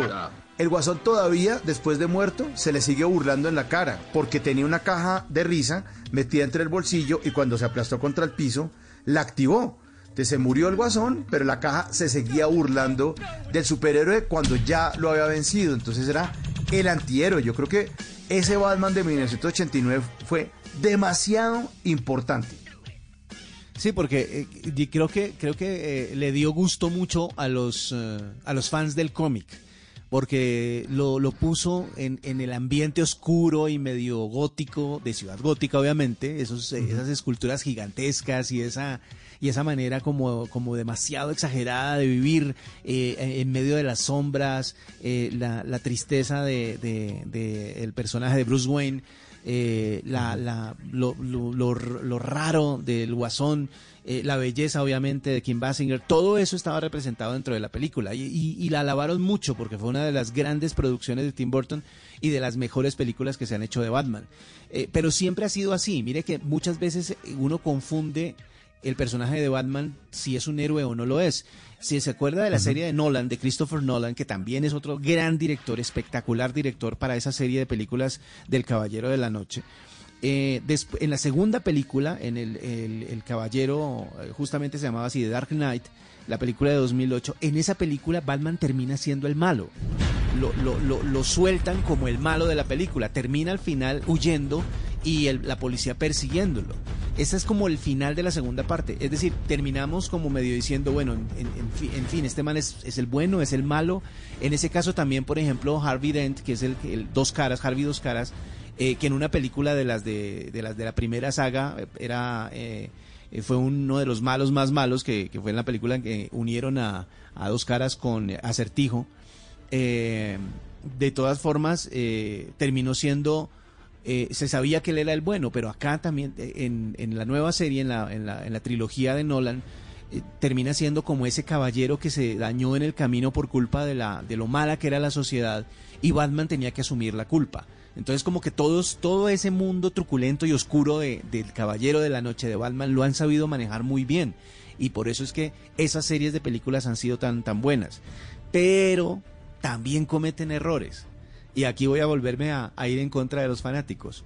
¿Cómo se les ocurre Ben Affleck para resucitar la- la- la- el personaje, para ponerlo otra vez al frente, para hacer que sea parte de la Liga de la Justicia cuando deciden meter a la Mujer Maravilla, a Aquaman, a Superman, a Flash, a todos esos superhéroes en un solo lugar, meten a un personaje que no tiene las características que ofrecían los otros actores como Christian Bale para el personaje de Batman. Y ahí volvieron a resbalarse. Para los que no saben de qué estoy hablando, en la última saga, en la última parte de las, de las películas, ahora que están enfrentadas las dos casas eh, de cómics más grandes de Norteamérica por las películas, eh, decidieron meter a Ben Affleck como un Batman que es tan, tan, tan, o sea, tan poco, di- no, no voy a decir débil, pero tan poco fuerte que ni siquiera ha tenido su Sí. propia película. O sea, decidieron hacerle película a Superman de nuevo, a Aquaman incluso que salió bien, a la Mujer. Maravilla dos películas, pero a Batman no le han podido dar otra porque no saben qué hacer con el personaje. Christopher Nolan dejó a Batman demasiado arriba, de una manera como tan bien hecha y tan bien puesta en escena, que no hay cómo volver a hacer eso sin que Christopher Nolan o Christian Bale estén en el, en el escenario. Pues W, eh, se nos fue el tiempo muy rápido. Es que hablando con usted se nos va muy rápido. Quiere decir que lo estamos pasando muy, ¿en muy bueno. Nos quedó- 12? Sí, señor, ya son las Lo 12. que le diga. Nos quedó pendiente, lo que le diga, pelado. Nos quedó pendiente el hombre araña, pero le propongo a W que otra invitación y hacemos más, porque es que además falta el Capitán América, falta eh, Shazam, falta Flash. eh, también hablar de Deadpool, ya, de, de esos personajes que son divertidos Sí. también. Los son- antihéroes son superhéroes. buenísimos. Son buenísimos. Entonces hagamos, hagamos otro, otro jueves de TVT con otros superhéroes y que aquí pendiente y abierta la invitación entonces. Y claro, y además que la gente también opine, porque yo sé que hay mucho fanático Sí. allá afuera que, que- que está pendiente de lo que tenemos que decir al respecto. Y si nos quieren dar duro, o por lo menos a mí, háganle tranquilos. Ahí estoy, W- W2009, en, en- en- en todas las redes sociales, para que me digan, usted está equivocado o estamos de acuerdo. Y ya también opinen, porque en serio hay mucha fanaticada alrededor de estos superhéroes.